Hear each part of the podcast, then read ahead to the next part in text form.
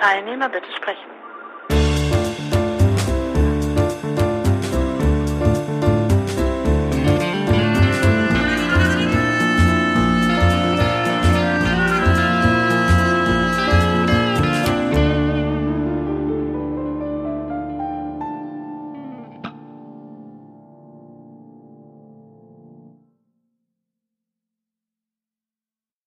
Äh, der Micha hat mal irgendwie gesagt, ja, es ja die, äh, also was du auch schon mal gesagt hast, mit dieser Buchdruckgesellschaft, ja, dass sich das jetzt irgendwie wieder angeblich zumindest, also es gibt Hinweise irgendwie darauf, dass sich das wieder weiterentwickelt zu so einer zu so einer, also die mehr so auf gesprochene Sprache angewiesen ist, so, ein, so, ähm, so eine Art Kommunikation oder so. Und da habe ich mich jetzt gefragt, gibt es denn sowas bei der gesprochenen Sprache, sowas sowas ähnliches wie, wie äh, Hypertext, also Hyper, wie sagt man da, Hypersprache wahrscheinlich ist es wahrscheinlich nicht, Hypergesprochenes oder sowas. Weißt du, wie ich, wie ich meine? Also nee. ähm, Hypertext benutzen wir ja, um, also du nimmst jetzt einen beliebigen Text und dann kannst du sozusagen mit diesem Hypertext kannst du ja wieder auf andere Texte verweisen und die miteinander verbinden in so einer Art von ja, netzartiger Struktur. Und jetzt habe ich mir überlegt, ähm, Gibt es denn sowas ähnliches bei gesprochener Sprache? Ich meine, bei gesprochener Sprache, ich könnte mich jetzt zum Beispiel auf ein Gespräch von uns irgendwie beziehen, aber äh, und könnte dann sagen, also damals haben wir über dieses und jenes und so weiter. Ähm, aber wenn denn, also da habe ich so, so Schwierigkeiten, wie denn solche, solche Mechanismen, die wir ja sozusagen bei diesen, bei Büchern, bei gedruckten oder wie auch immer, ja. Du die Referenz. Na, genau, also wie würde sowas aussehen? Also, ja, das ist die Sprache ah. selber, das ist ja der Witz. Also das, das, ich glaube, das wird durch die Sprache selbst geleistet. Äh, äh, das ist ja der Grund, warum Sprachen so unglaublich kompliziert sind und so, ähm, und so variantenreich. Das wird durch die Sprache selbst wiederum, also sozusagen die, die Referenz von, von Sprache, also die, die Referenz von, von äh, äh, die Referenz auf etwas, das gesprochen wurde, ohne dass es ausgesprochen wurde. Äh, diese Referenz, die äh, wird von der Sprache und Semantik äh, äh, selber geleistet, tatsächlich. Ähm, ne, also damit könnte man sagen, ja, lass uns über, also ich kann etwas sagen, also du kannst, oder sagen wir so, du kannst in, an der Sprache etwas ablesen und etwas verstehen. Äh, du kannst es in deinem Bewusstsein ordnen, du kannst es verarbeiten auf irgendeine Art und Weise, ohne dass ich das direkt gesagt habe. Äh, äh, äh, weshalb das dann auch nicht nachweisbar ist, aber trotzdem verständlich. Und wie? Das, das wird von der Sprache hm. selbst geleitet. Okay, also wenn wir dem, so, und jetzt haben wir ja noch was anderes, also zum Beispiel bei so einem Podcast, ne? also ist zwar jetzt eine, eine technische Geschichte, aber bei so einem Podcast, ähm, wenn ich, also ich muss mir den ja anhören, um rauszufinden, ähm, ob da irgendwas Interessierendes drin sein könnte. Ne? Ähm, aber das, genau, und, und, äh, und irgendwie anders kann ich, also genau, anders ist dieser Inhalt da drin gar nicht erschließbar wahrscheinlich. Ne? Also wenn man jetzt unter, wenn man jetzt auf Text verzichten möchte, also ich könnte das jetzt zum Beispiel bei Google oder irgendwo reinwerfen in so einen Automaten, der macht mir dann einen Text raus und dann kann ich den Text durchsuchen oder so. Ne? Aber, aber so, so Sprache an sich, das ist ja, weil es flüchtig ist. Also erstmal ist es flüchtig und dann ist es noch, äh, sage ich mal, wahrscheinlich hat ist das so eine Vermischung von, von irgendeiner technischen äh, Gegebenheit, die wir jetzt noch nicht haben. Also was natürlich geht, weißt ist, wenn du eine Datei hast, eine Audiodatei, in dem kannst du die natürlich sehr wohl von Sprachmustererkennungsprogrammen äh, durchsuchen lassen. Das geschieht ja auch. Das geht ja schon. Aber dann durchsucht er natürlich nicht Sprache, sondern der, der durchsucht ähm, abgespeicherte Muster. Ja, genau. Also deswegen bin ich sogar so, so im Zweifel, ob es vielleicht also in gesprochener Sprache überhaupt sowas wie hypergesprochenes geben wird. Ja, doch, sicher, es gibt es in diesem Sinne ja. Ähm, äh, aber das gibt es eben nur, in, das gibt es wiederum nur als, als Fortsetzung. Das, das leistet die Sprache selber. Ähm, das ist ja der Grund, weshalb wir so komplexe Sachverhalte in Sprache auch äh, ausdrücken können, dass, weil Sprache enorm redundant funktioniert. Also Sprache funktioniert es eben nicht wie so ein Hin und Her von Informationen, wie sich das so mancher Naivling denkt, sondern Sprache hat einen enormen Über. Sprache, eine jede Sprache, äh, übrigens, äh, das ist ja das, was Linguisten auch feststellen, dass jede Sprache, die man auf der Welt findet, also auch wirklich jede, immer extrem, also nicht nur, also jede Sprache ist sehr kompliziert und ähm, äh, es gibt so etwas wie, es gibt natürlich, man kann natürlich, es gibt, es dürfte sicher irgendwie auch Sprachen geben, die relativ einfach sind im Verhältnis zu anderen, aber auch die relativ einfachen Sprachen sind noch kompliziert genug. Äh, und zwar immer komplizierter, als es mathematisch notwendig wäre, wenn man eben sagt, sie diene der Verständigung. Und das ist nämlich genau der Punkt. Sprache dient nämlich nicht bloß der Verständigung, vor allem dient sie nicht. Sie, weder dient sie der Verständigung, noch dient sie sie dient überhaupt nicht äh, äh, und manchmal auch und, und manchmal natürlich auch der Verständigung, wenn es darum geht, also sagen wir durch Verständigung irgendwie äh, herzustellen, dass ich etwas sage, das du dann so verstehen sollst. Also ne, das passiert auch, aber dazu dient sie nicht. So äh, dazu, wenn das so wäre, dann könnten wir nur Roboter sein. Sprache selber ist enorm redundant. Äh, ähm, ähm, Sprache baut ihr eigenes Gedächtnis auf. Das kannst du, ähm, um, äh, das kannst du da sehen, nicht nur äh, ein schönes Beispiel, wo man, wo, wo es fehlt. Der, der Benjamin kommt aus Südtirol und der spricht Ladin. Der hat das Muttersprache. Das ist eine, das ist eine lateinische Sprache, die erhalten geblieben ist in den Südtiroler Gebirgs, äh, äh Gebirgs, äh, Gebirgstälern. Da ist diese Sprache als, aber die lateinische Sprache, aber als rein orale Sprache erhalten geblieben. Das war keine literalisierte Sprache. Äh, äh, und, und sie wird eben noch in den Familien immer noch gesprochen. Und er erzählt nun, also das ist natürlich, das ist dem Lateinischen, dem, natürlich sehr, ähnlich, ja, aber doch auch sehr verschieden davon. Ladin heißt es. Und er sagte beispielsweise, dass es im Ladin kein Wort für Liebe gibt. Mhm. Es gibt kein Wort für Liebe. Äh, und daraus kannst du schließen, weil es eben eine literalisierte, äh, keine literalisierte Sprache, sondern, sondern eine rein gesprochene Sprache die die Bergbauern da gesprochen haben. Das waren ja analphabete Bergbauern bis, ins, bis zur Industrialisierung. Äh, oder die meisten jedenfalls. Äh, äh, äh daraus kannst du entnehmen, dass sie darüber nicht gesprochen haben. Also, also wenn die, also er sagte wirklich, die kennen kein Wort für Liebe. Äh, sie kennen wohl ein Wort für Freund oder so etwas. Oder Freundschaft oder so etwas. Oder mögen oder nicht mögen oder irgend sowas kennen die wohl, äh, aber Liebe nicht. Ähm, und daran merkst du, und es gibt andere Sprachen, die dürften da, und im, im, im Deutschen gibt's oder im Französischen, da gibt's für Liebe, weiß ich nicht, zehn verschiedene äh, Bedeutungen. Also wir können einmal von Liebe sprechen, also ein einziges Wort aussprechen, nämlich Liebe, aber das hat mindestens zehn verschiedene Bedeutungen in Kontexten. Wenn ich, wenn, ja, ich sag, ja. wenn ich sage, ich liebe meinen Hund und danach sage, und, aber meine Frau liebe ich auch, dann wirst du nicht glauben können, dann wirst du sofort verstehen können, dass ich in beiden Fällen etwas sehr Verschiedenes meine. Ja. Das glaubst du ja im selben Augenblick. Du glaubst ja nicht, dass ich meinen Hund auf dieselbe Weise liebe, wie ich meine Frau liebe. Das glaubst du nicht. Oder, oder ich liebe Schokolade und ich liebe meinen Hund. Auch dann wirst du sofort einen Unterschied erkennen. Ich rede zwar in beiden Formen von Liebe, aber du wirst dann sagen, du wirst nicht sagen, ah, das ist jedes Mal dasselbe gemeint. Also Genau, also es gibt ja auch so die, diese, ähm, ich weiß nicht, in, in, in irgendeiner Eskimo-Sprache oder sowas äh, wird das so kolportiert, ähm, dass die dort eben 100 verschiedene Wörter äh, haben für Schnee. Also wahrscheinlich, weil das dort irgendwie wichtig war, das, das auszudrücken, dass es da Unterschiede gibt. Also, und, und die Frage ist ja, genau, also, aber dieser, dieser Hyper, dieses Hypergesprochene, das bildet, wo, wo, also ja gut, das liegt in der, in der, der Aussprache selber, aber das findet ja letztendlich dann bei mir in meinem Kopf oder so, oder wo naja, ich das halt sozusagen das, verstehe. Nee, nee, das, die, der Aufbau dieses, also dieses, der, der, das Sprachgedächtnis, der Aufbau eines Sprachgedächtnisses, das ist rein sozial. Das kannst du ja gar nicht, das kannst du ja gar nicht leisten. Das ist es ja. Wenn du das ja leisten müsstest, äh, dann, dann könntest du ja kaum ein Wort finden. Du kannst ja deshalb ein Wort finden, also äh, psychisch, ne, also mhm und auch sehr schnell einen nach dem anderen setzen, eben weil du, weil du dich auf die Mitwirkung oder beziehungsweise auf den Ablauf eines sozialen, beim Sprechen, eines sozialen Ablaufs verlassen kannst, der sozusagen mitarbeitet, mitmacht. Das ist nämlich das Soziale selbst. Äh, deshalb ist ja beispielsweise, du kennst das Phänomen, äh, dass man Leute schon mal so am Telefon miteinander reden und dann sagen, äh, darüber kann man am Telefon nicht so gut sprechen. Ja, das, stimmt, ja. Ja, genau, weil sie nämlich da sagen, da ist das soziale, äh, äh, das, die soziale Situation, die ist sozusagen behindert, dadurch, dass man sich nicht angucken kann, weil wenn man sich nämlich angucken kann, äh, dann kann man über andere Dinge anders, äh, über manche Dinge anders reden.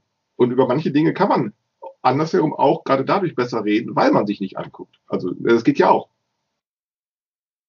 Äh, und das, daran kannst du sehen, dass die soziale Situation selbst äh, äh, entscheidet darüber, was alles für die Kommunikation dienlich ist und das entspricht das, das, wissen wir, das entspricht äh, nicht, nicht vollständig dem, äh, und nur in wenigen Fällen und nur in sehr wenigen vollständig dem, was du psychisch aktualisierst. Denn alles, was eine soziale Situation an Kommunikabilitäten, an Möglichkeiten der, der, der Kommunikation zur Verfügung stellt, werden gar nicht realisiert.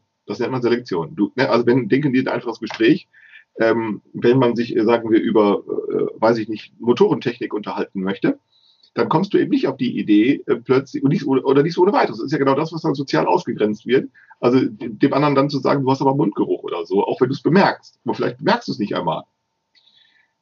Also es kann auch sein, dass du es einfach gar nicht bemerkst, weil du nämlich wahrnehmungsmäßig äh, dich auf anderes, nämlich auf das Gespräch konzentrierst äh, oder so etwas. Also denn, denn wie jemand aus äh, riecht oder, oder, ne, oder, oder Parfüm oder so etwas, das ist ja auch etwas Wahrnehmbares, aber das, äh, die soziale Situation sagt dann, darüber nicht reden. Und es kann auch unter Umständen sein, und das muss nicht bewusst geschehen, sondern weil du es einfach weglässt.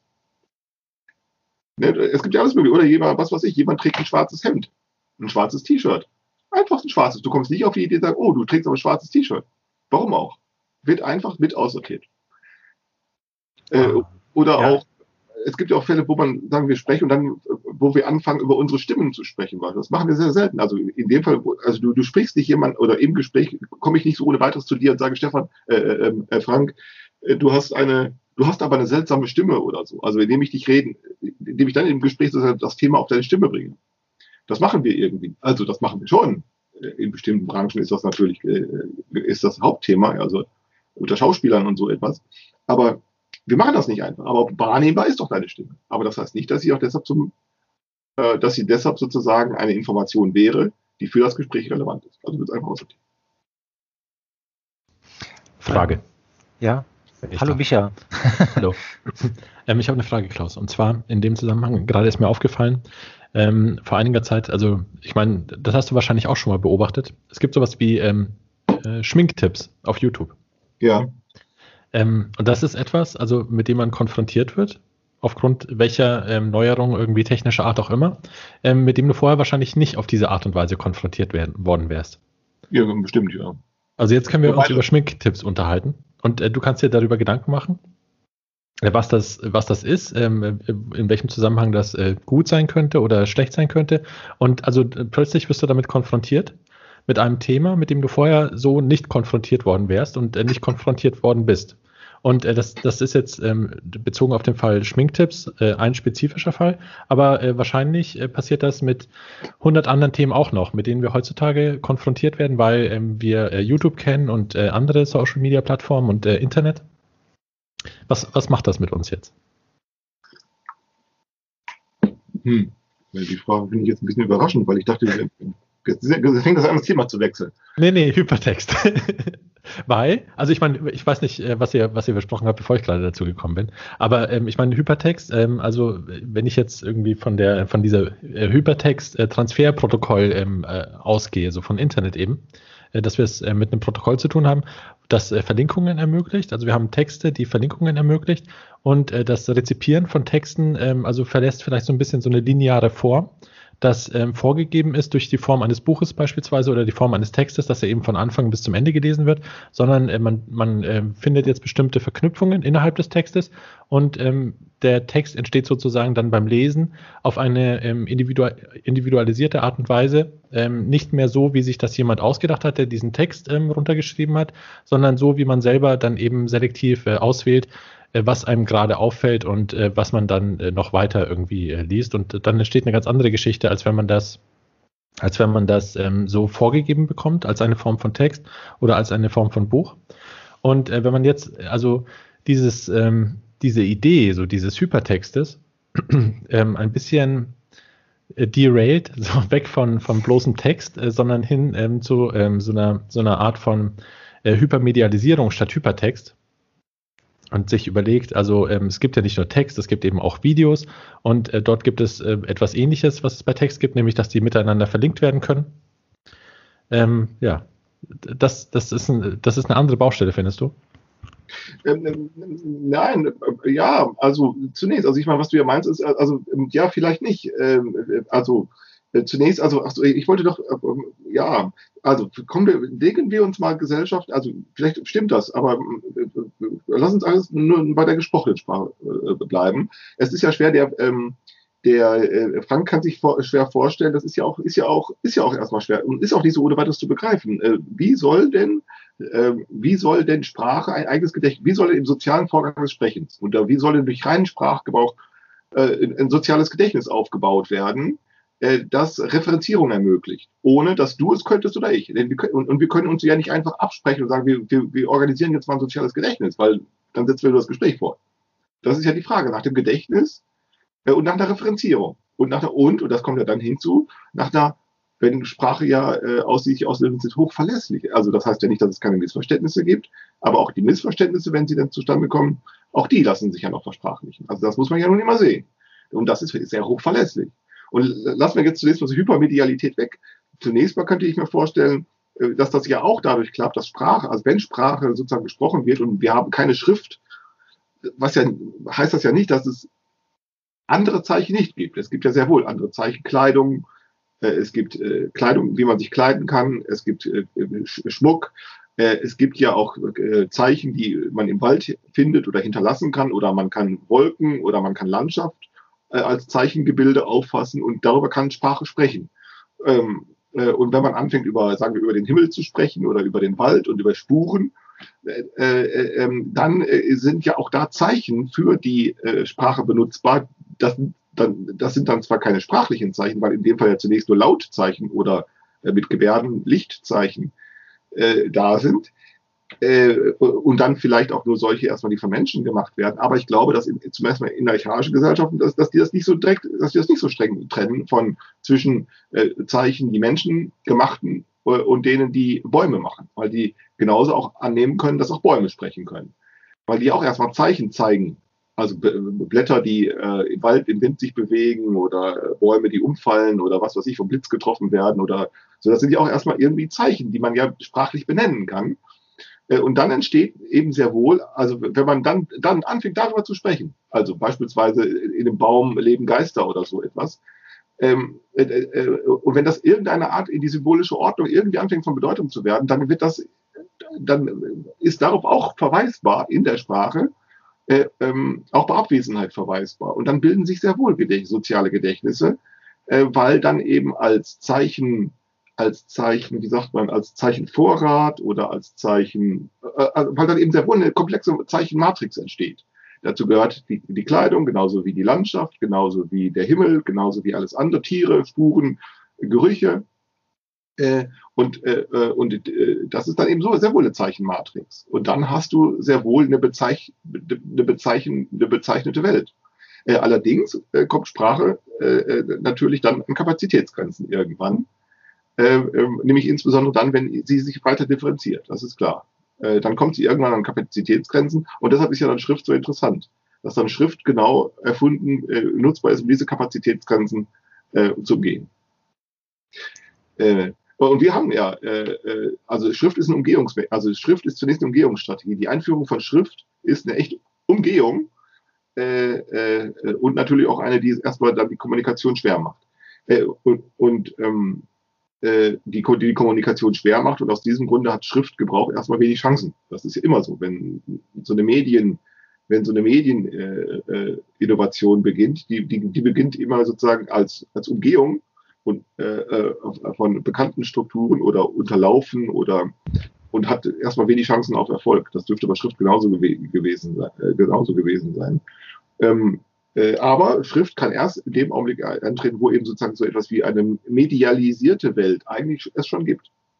Nur eben in dem Augenblick ähm, sozusagen die Sprache aufgrund ihrer Differenzierung, äh, auf ihrer, aufgrund ihrer Komplexität dann nicht mehr dazu in der Lage ist, diese gesteigerte Medialität noch zu versprachlichen. Und wir haben gegenwärtig genau dasselbe Situation, wenn wir uns jetzt hier mit, mit Internet unterhalten. Da haben wir praktisch nur eben noch mal viel komplizierter. Deshalb, deshalb, kann, deshalb kommen wir auch nicht weiter. Wenn wir meinen, wir könnten es mit ich finde gut, finde ich schlecht oder ich bin dafür, ich bin dagegen oder mit moralischer Empörung äh, diese Dinge äh, verstehen lernen. Äh, äh, weil wir dann sozusagen immer wieder reinfallen auf gerade die Dinge, die ja dadurch erst möglich werden. Also, dass beispielsweise wir uns jeder mit jedem sich in Kommunikation verhaken kann. Ja, äh, ähm, und äh, sich verzetteln kann, sich ver verwickeln kann. Äh, und dann meint, wenn man dann meint, man könne es mit moralischer Empörung oder irgendwie, irgendwie ordnend irgendwas hinkriegen, der kann nur, der, der wird daran dumm. Deshalb haben wir Pieper, deshalb haben wir den Namen, dass diese Pieper so dumm ist. Weil sie meint, sie könnte einfach mal so mich denunzieren. Als, ne, sie könnte das mal eben einfach so, als gäbe es sozusagen, als gäbe es nur so eine, eine einzige Differenz, über die wir uns zu unterhalten hätten. Ja, das klappt halt nicht. So, daran, äh, äh, und deshalb so. Ähm, aber ähm, ein Gedächtnis ist tatsächlich, also wir haben tatsächlich Gedächtnisprobleme äh, in dem Augenblick, ja, wo wir uns, wo wir dieses Internet betreiben, wir haben Gedächtnisprobleme. Und zwar deshalb, weil wir äh, wenig Hinderungsmöglichkeiten haben, äh, weil wir wenig Hinderungsmöglichkeiten haben, uns an äh, dem Gespräch zu beteiligen. Uns hindert nicht viel. Ähm, Micha, vielleicht nochmal so zur, zur, zur Ergänzung. Ähm, ich bin drauf gekommen, ähm, mit diesem, mit diesem, hypergesprochenen, weil ich glaube, es kam, es kam von dir, dieser, dieser Hinweis, dass wir uns sozusagen am Übergang von einer Buchdruck, wie auch immer, also sozusagen textgebundenen äh, Kommunikation mehr oder weniger zu irgendwas anderem, also was mehr die gesprochene Sprache beinhaltet. Und da habe ich mir überlegt, wie, wie, wie, wie könnten denn sozusagen, also wie könnte das aussehen, dass ich eben Hypertext durch Hyper irgendwas anderes. Also genau dieses, was, was eben diese, diese, diese netzartigen Strukturen, die wir haben und so weiter, wie, wie das in der gesprochenen Sprache. Aber vielleicht ist das, ähm, genau, also ähm, ist es von mir auch so zu technisch gedacht, weil wenn ich mir so rechtlich überlege, ähm, ist ja die, ist ja zum Beispiel die, die, die Texte, die wir schaffen, also die wir irgendwo auf, äh, äh aufschreiben, die, die sind ja jetzt nicht eine hundertprozentige Ersetzung von irgendwas, was vorher war. Also was weiß ich, keine Ahnung, was vorher war. Nicht Text, Bilder oder irgendwie sowas. Ne? Also das war so ein bisschen so, so, so der Gedankengang. Und vielleicht, und mit, mit diesem Videobeispiel bist du ja vielleicht schon so halb auf der richtigen Spur, weil dort ist ja auch, also die Verweise, die wir, die wir da jetzt sehen können, basieren ja letztendlich auch wieder auf Text, so wie wir das beobachten können. Oder? Also, oder wie siehst du das? Ja, also ich, so wie ich das verstehe, was, was äh, Klaus uns gerade erzählt hat, ist der Unterschied zwischen äh, Sprache und Schrift äh, einer der Referenzierbarkeit. Also bei Sprache in einer Welt, wo du äh, mit Zeichen, von Zeichen umgeben bist, ähm, also äh, Bäume, Kleidung, äh, Aussehen, Bärte, alles Mögliche. Also das, das würde ich ähm, nehmen als ähm, referenzierbare Zeichen, die man äh, so wahrnehmen kann in seiner Umgebung und im Unterschied dazu Schrift und, und vielleicht auch Bücher als ähm, etwas, was dieses Problem umgeht, indem es auf die Referenzierbarkeit erstmal verzichtet, ähm, sondern ähm, die ähm, Referenzierbarkeit, also das ist, was man in dem Text präsentiert bekommt äh, also vielleicht so eine Art äh, selbstgeschaffene Welt äh, im Text, im Unterschied zu einer Welt, ähm, über die man sich unterhält, weil man sie auf sie zeigen kann. Sowas wie eine Zeigewirklichkeit vielleicht und eine weiß ich nicht, schriftliche wirklich. Also so, so verstehe ich das ähm, in etwa, ähm, was, was Klaus uns da äh, gerade erklärt hat. Ähm das ist halt meine Interpretation davon. Und ähm, mit den Videos und mit dem ähm, Computer, da kann ich mir vorstellen, ist das halt wieder so eine Art ähm, Re-Entry von, von äh, dieser Sprachwelt, also von einer Welt, ähm, auf äh, die man zeigen und verweisen kann, in äh, diese äh, fiktionalisierte schriftliche Welt. Also ich denke, das macht wahrscheinlich einen Unterschied, wenn man äh, permanent ähm, ein Smartphone mit dabei hat und jederzeit auf Wikipedia und anderen Webseiten etwas nachschlagen kann und dann alles, was man präsentiert bekommt und äh, jede Fiktionalität, mit der man auch ähm, konfrontiert wird, ähm, wieder referenzieren kann auf irgendetwas, äh, was irgendjemand äh, festgestellt hat oder was irgendjemand behauptet hat oder was irgendjemand ähm, gesehen hat. Also das wäre ähm, meine Interpretation so aus dem Stegreif davon. Aber Könnt ihr damit die, was anfangen? Ja, ja, ja und genau. Und jetzt stelle ich mir folgendes Problem vor. In einem, also einen Text, einen beliebigen Text kann ich ja anschließen, also was weiß ich, ich habe jetzt gelesen, Emil Solar irgendwas, ähm, indem ich da einfach reinschreibe, ähm, ich beziehe mich auf Emil Solar, bla bla, und dann kann ich vielleicht sogar noch so einen, eben einen echten Link unterbringen und so weiter. Also im, im Text wird mir das ja relativ simpel, möchte ich mal sagen, dieser Bezug ähm, gelingen. Wie würde denn das beim, beim Video? Ähm, ja gut, da gibt es auch die Zitatmöglichkeiten und so weiter, aber da müsste ich ja dann ähm, so, aber das wäre dann auch wieder linear, würde sich das in dem, ähm, in dem Video dann irgendwie wiederfinden. Ja, Oder? also Stefan sagt ja immer, dass, ähm, dass das Radio von einem ähm, Kommunikationsapparat zu einem Distributionsapparat gemacht worden ist. Und dass ähm, zur Zeit der Erfindung des Radios äh, Bertolt Brecht schon diesen Kommunikationsapparat vor Augen gehabt hätte und dann ähm, im weiteren Verlauf sich das aber dann doch wieder zu einem äh, Distributionsapparat, zu einem reinen Distributionsapparat entwickelt hat. Und ähm, Stefan ist ja äh, ganz häufig äh, unterwegs und in der Auseinandersetzung mit ähm, Massenmedien und ähm, ähm, weist darauf hin, dass ähm, auch der Computer und ähm, diese ganzen ähm, Möglichkeiten, die dadurch ähm, entstehen, ähm, auch wieder versucht werden durch ähm, klassische Mas Massenmedien oder Politik oder eben also äh, vielleicht die, ähm, die Mächtigen oder die, diejenigen, die von äh, funktionaler Differenzierung, äh, wie sie irgendwie bis in die 80er, 90er hinein primär, äh, also unumgänglich war, ähm, profitieren, dass die versuchen, also auch wieder aus Computer und Internet einen ähm, Distributionsapparat zu machen.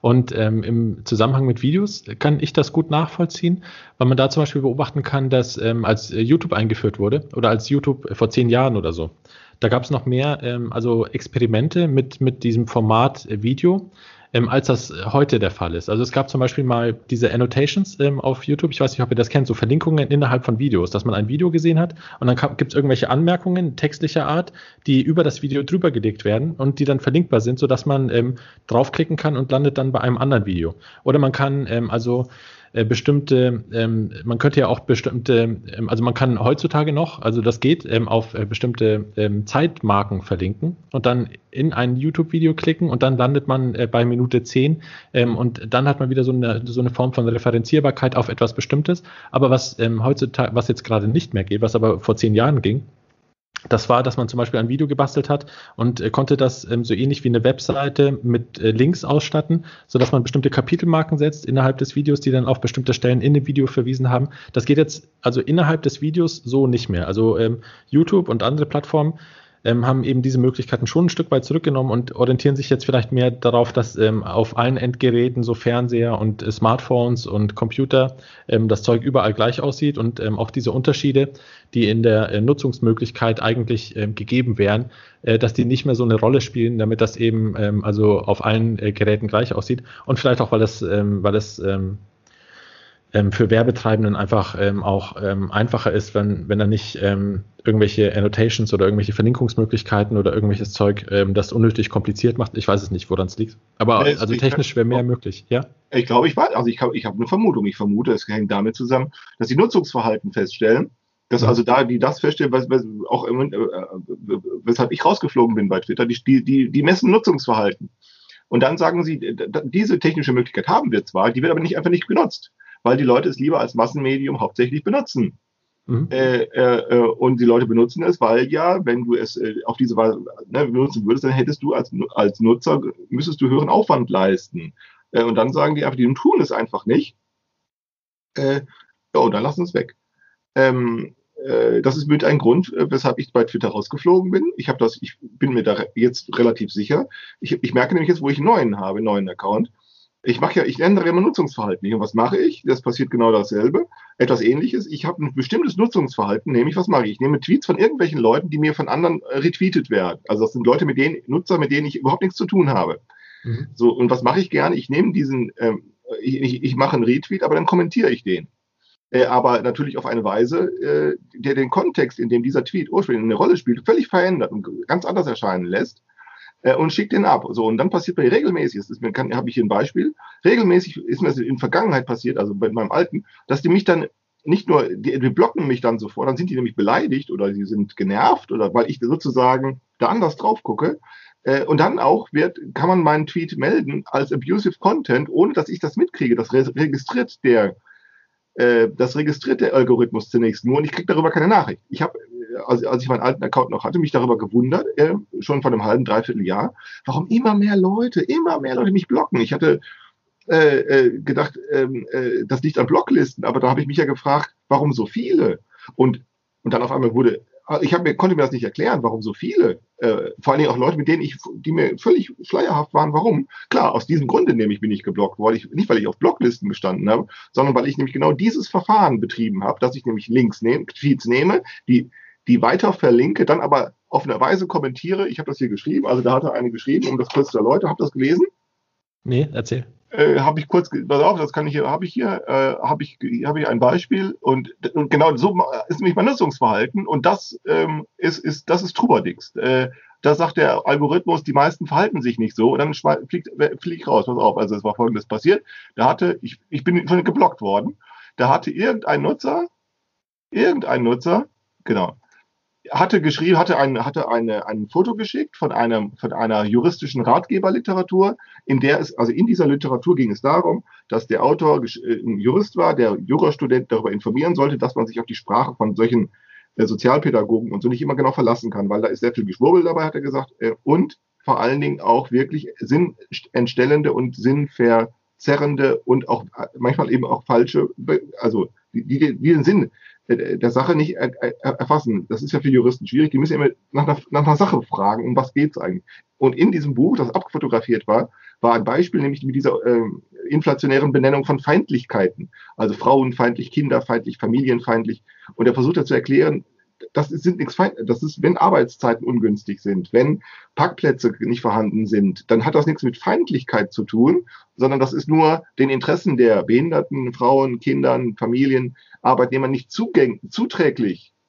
Aber das ist nicht feindlich, womit er recht hatte. Das ist kein feindliches Verhalten, denn feindliches Verhalten ist das, was dieser Donald Trump da macht und Iran. Das ist feindliches Verhalten, aber nicht ähm, äh, Unternehmen oder, äh, oder Kommunen oder irgendetwas, die, sagen wir, Zuwege schlecht bauen oder die, äh, die äh, na, Bordsteine nicht absenken. Und das hat nichts mit Feindlichkeit zu tun. Das macht Unbedachtheit sein, das macht Dummheit sein, das macht, äh, das macht, aber das ist nicht feindlich so. Äh, und dann hat der das abfotografiert oder hat das kommentiert und hat sich darüber moralisch empört, äh, was das doch für Arschlöcher wären, äh, wenn die meinen, äh, sie dürften so etwas einfach schreiben. Weißt du? Hallo? Ja, ja, ich höre dir zu. Achso, die dürfen so etwas einfach schreiben. Hat das drüber kommentiert. Und hat das, dann habe ich äh, diesen retweetet und habe dann kommentiert, viel Arbeit für Social Justice Warrior in Sachen moralisch angepasstem Sprachgebrauch. Da habe ich drüber geschrieben. Und dann hat er dich gleich geblockt ja, ich habe geschrieben, viel, viel Arbeit für Social Justice Warrior in Sachen moralisch angepasst, also ich habe es falsch geschrieben, aber egal, moralisch angepasstem Sprachgebrauch. Mhm. So, und dann habe ich den abgeschickt äh, und schon fünf Minuten später habe ich geguckt, zack, geblockt. Mhm. Ja, also es könnte sein, also jetzt, ähm, ich meine, wie lange gibt es Twitter? Bestimmt schon, also über zehn Jahre, deutlich über zehn Jahre. 15 Jahre oder sowas? Mhm. Vielleicht hat sich so eine Art Nutzungsweise herausgebildet, die sich äh, die die Leute gerne für sich in Anspruch nehmen, weil es nicht mehr so sehr das Experimentierfeld ist, wo man nicht weiß, äh, womit man es zu tun hat, sondern jetzt gibt es äh, gewisse Erwartungen in die, in, in, also Bezug darauf, wie man selber twittern darf und was man sich nicht gefallen lassen muss. Und also es hat sich so, so eine Art von Klassenzimmer ähm, Klassenzimmeratmosphäre geformt und äh, jetzt fällst du als äh, Störenfried äh, auf. Was ich sagen wollte, ich wollte doch ganz und dann habe ich nochmal drunter, ich habe dann nochmal weiter kommentiert, es sind Tweets wie diese, habe ich dann geschrieben, noch, also im nächsten Tweet, im Folgetweet, es sind Tweets wie diese, die mich bei Twitter rausgeschmissen haben. Ich werde von diesen Leuten sofort geblockt. Und wenn das häufig vorkommt, registriert das der Algorithmus und findet ein Trubadix-Muster. Mhm. Deshalb habe ich bei Twitter keine Chance. Ich müsste halt mein Verhalten ändern, aber das ist natürlich klar, dass ich das nicht tue. Das heißt, was hier passiert, ja nun, ist ja wohl klar. Was hier also passiert ist, der Algorithmus misst irgendwie ein Nutzerverhalten, ein durchschnittliches von, von Millionen von Nutzern. Ja. Und dann sagt, wie nutzen die das eigentlich? Äh, und, und, meine, und, ähm, und, dann, und wenn dann festgeht, dass mein Account häufig geblockt und häufig als abusive Content gemeldet wird, denn ich meine, die behaupten einfach, das sei abusive, was ich mache, aber es ist es ja nicht. Nee, nee. Ich kommentiere es ja nur. Das ist ja, ja aber schau, du hast, du hast Lernbereitschaft getestet und äh, du hast äh, Lernbereitschaft gefunden, aber nicht auf Ebene der individuellen Nutzung von irgendwelchen Twitter-Adressen, nee, sondern auf äh, Ebene der, der, des, ähm, des Formulars irgendwie. Also. Der, der Algorithmus, ja genau. Der, so, ähm, ähm, ähm, ähm ja genau. Also deshalb bin ich rausgegangen. Ich war nur überrascht. Und also, deshalb würde er das alles erklären, wie das, wie, wie das bei mir passiert ist. Warum ich keinen Grund genannt kriege, warum die komplett alles sperren, warum die nicht sagen, ich soll irgendetwas löschen. Die machen mir ja auch keine Vorgaben. Die, was ich, was, ne, nichts, nichts, nichts, einfach nur, den, zack, den ganzen Account. Du musst ja sehen, genau dieses Verhalten, so wie ich es jetzt gerade als Beispiel vorgeführt habe, das habe ich nicht, das mache ich nicht einmal, sondern eigentlich jeden Tag. Mhm. Und bei, und bei, bei, bei, bei, längerer Nutzung und ich genau dieses Muster zeige und ich dann auf einmal, weiß ich nicht, 30, 40, 50, 100 Mal als abusive Content und vielleicht am Tag vier, fünf Mal sogar, weil ich das ja ein paar Mal mache. Ne, ich, äh, ne, ich bin ja sehr frech auch. Ne? Äh, dann sagen die, das widerspricht, also das nenne ich dann Trubadix-Muster. Also das ist der, sobald er anfängt zu singen. Ne? Sobald der anfängt zu singen, äh, laufen, schreien die Gallier rum und sagen, den müssen wir Knebeln, Fesseln wegsperren, weil das halten wir nicht aus. Weil sie eigentlich im Grunde genommen ihre eigene, diese moralischen Quatsch nicht aushalten, mit dem sie sich verwickelt sind. Äh, äh, aber ähm, der Algorithmus sagt dann, nö, das ist nicht konformes Nutzungsverhalten. Äh, Trubadix raus. Und ich vermute, dass das nur mit diesen YouTube-Videos auch sowas ist, dass das einfach nicht genutzt wird. Äh, das damit eben, weil eben da, ja, ja weil Oder es fällt als, als Störung auf. Ja, also ich meine, man konnte die Annotations ja auch schon vorher ausschalten und es war ja auch so, dass da ganz viel, ähm, also vermeintlicher Missbrauch betrieben wurde, insofern als dass ähm, viele Videos mit ähm, Annotations vollgeklatscht wurden, um Werbung ähm, irgendwie da reinzubringen oder ähm, auf irgendwelche ähm, Sachen, äh, also für Werbung hauptsächlich. Mhm. Und der normale Durchschnittsnutzer, und heutzutage ist ja jeder Internetnutzer, ähm, die haben da vielleicht wenig Geduld dafür oder wollen unterhalten werden oder. Ähm, ja, genau. Das ist eben, ja, das richtig. Wir haben nicht wenig Geduld, sondern im Grunde genommen, was, was wir, es gibt ein, ich schicke euch das beiden mal, äh, naja, wenig Geduld, beziehungsweise es sind, es fehlen in der ganzen Gesellschaft, so würde ich das formulieren, in der ganzen Gesellschaft fehlen die Ressourcen, die gebraucht würden, um sich diese Medientechnologie an, also sozusagen äh, kompetent, also man sagt dann kompetent aneignen, aber das ist natürlich alles, das ist wirklich dummes Gerede, sondern überhaupt auf eine Weise anzueignen, äh, nämlich äh, auf eine Weise anzueignen, äh, in der man Probleme findet, die man nur mit dieser Technologie lösen kann. Das ist ja genau das, was Medieninnovationen leisten. Medien, alle Medieninnovationen. Ähm, äh, liefern, über, liefern eigentlich erstmal Lösungen für Probleme, die es noch gar nicht gibt. Ähm, äh, und erst dann, wenn mit Hilfe dieser Medientechnologie, äh, Technologien, Innovation, erst wenn da eigene Probleme gefunden werden, die man mit anderen nicht lösen kann, erst in dem Augenblick, ähm, äh, äh erst in dem Augenblick können die schlagartig und auch sehr gut und sehr zuverlässig geordnet werden. Das ist mit Schrift auch so passiert. Äh, und mit Buchdruck äh, ist das passiert. Äh, also mit dieser Verbreitung. Ne? Und mit Internet haben wir natürlich die Schwierigkeit, dass das nochmal potenziert ist. Also das heißt, wir haben ja weltweit, also es sind ja, weiß ich nicht, wie viele Internetnutzer gibt es auf der Welt? Wahrscheinlich so viele wie Menschen. Und wir haben ja bald nicht nur, und wir haben ja nicht nur Menschen als Internetnutzer, wir haben ja auch noch Autos und ähm, und, und Heizungsanlagen äh, und, und, und so. Äh, und, ähm, und bald auch und bald auch noch bald auch noch Bierflaschen und äh, äh weil überall kriegen die so einen Chip äh, äh, dran gemacht äh, Bierflaschen und jede Verpackung ist auch noch ein Internetnutzer oder so. Er steuert auch noch Informationen bei.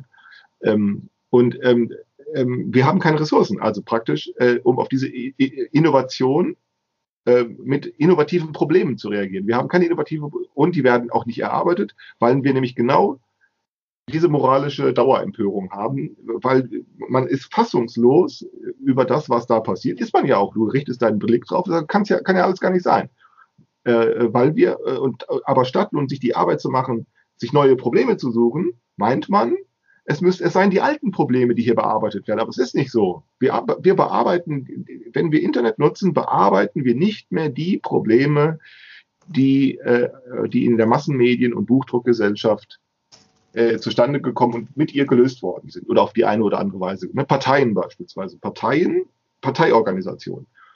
Parteiorganisation ist ein Problem, das, das äh, ange, angegangen worden ist, als die Industrialisierung, die sich durchgesetzt hatte und mit der Industrialisierung die Massenmedien äh, und die Vermehrung von Massenmedien. Und Parteibildung war dafür ein geeignetes Problem, das auch, das dann damit gelöst werden konnte. Weißt du, was ich meine? Mhm. Hm, nee, nicht so ganz. Also erzähl mal bitte. Naja, Parteibildung. Also schön ist ja die SPD, das kannst du ja in der Geschichte der SPD sehr gut sehen. Also mhm. die SPD, also mh, hm, das kann man lesen, wenn man die Biografie von Rosa Luxemburg liest. Also das ist ganz interessant. Äh, ähm, da wird zwar in unserer in der Biografie selbst wird sozusagen das Leben einer Person erzählt. Das ist das, was der also der Erzähler sagen will. Äh, ich habe es hier stehen irgendwo, aber äh, wenn man genau liest, sieht man, wie sich langsam erst, also sie ist glaube ich 1866 oder sie, also irgendwann in dieser Zeit 1866 irgendwann ist der Allgemeine Deutsche Arbeiterverein gegründet worden und das war hervorgegangen wiederum aus Bildungsvereinen die hatten ja schon verstanden, schon ab den 30er, 40er Jahren, da ist das ja vorausgegangen, ähm, dass man langsam anfangen muss, den Leuten Lesen und Schreiben beizubringen und dass sie nicht zur Schule gehen konnten, weil es keine gab, haben die angefangen, solche Arbeiterbildungsvereine zu gründen, was mhm. teilweise auch ganz gut geklappt hat. Und jetzt kam die Industrialisierung und jetzt war ja diese ganze landlose Bevölkerung, die hatte, die war ja längst schon zusammengedrängt. Also die landlose Bevölkerung entstand ja dadurch, dass sie alle, alle aus der Leibeigenschaft entlassen worden sind. Jetzt waren die alle landlos. Jetzt sollten, jetzt sollten die Bürger sein. Jetzt konnten die aber nicht als Bürger leben, weil sie nichts hatten in dem wahrsten Sinne des Wortes, das, was man Proletariat nennt. Sie hatten einfach nichts. Ähm, und sie lebten in den, in den Großstädten zusammengedrängt und jetzt kannst du dir vorstellen, sie hatten kein Wasser teilweise, kein Strom, also Strom sowieso nicht, aber kein Wasser, kein Kanal. In London, da, da gab es eine, äh, da gab es eine Cholera äh, und Ruhr-Epidemie äh, nach der anderen. Später noch die Tuberkulose. Das war echt übel in diesem so. Und jetzt war ja so, dass äh, äh, äh, und jeder hatte das äh, den Eindruck, diese Zustände können so nicht bleiben. Aber wie? Wie geht's? Und, ähm, und jetzt kannst du sehen, dass er so ganz nach und nach ähm, äh, ein Problemverständnis dafür, dass man sozusagen das organisieren muss. Man kann das nicht einfach, man kann nicht einfach sagen, die Leute sind selber schuld. Das hat man ganz lange getan. Man hat ganz lange gesagt, diese Arbeiter, die da im Elend leben, man sieht doch, wie die leben, das sind die doch selber schuld. Man sieht doch, wie sie leben äh, äh, die leben da im Dreck. Was sind das für Menschen? Das, das Bürgertum hat das Bürgertum äh, und es äh, hat da mit ganz großem Abscheu drauf geguckt und sie hatten auch riesig Angst vor.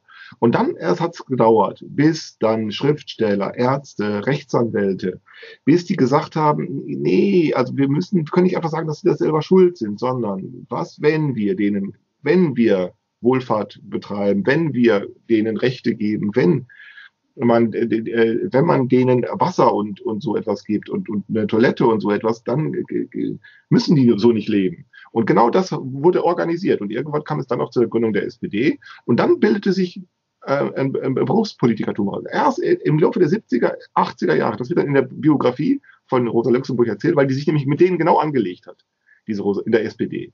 Die hat sich nämlich mhm. mit diesen ersten Berufspolitikern in der SPD angelegt, weil die nämlich angefangen haben, die Berufspolitiker dann zu sagen, äh, jetzt ist die Organisation, sie haben zwar im Interesse der Arbeiter gehandelt, äh, aber haben dann natürlich festgestellt, dass äh, wenn sie die Organisation aufrechterhalten wollen und durchsetzungsfähig machen wollen, müssen sie äh, an das Prinzip Organization First denken. Deshalb hat dann die SPD 1914 den Kriegsgerichten zugestimmt.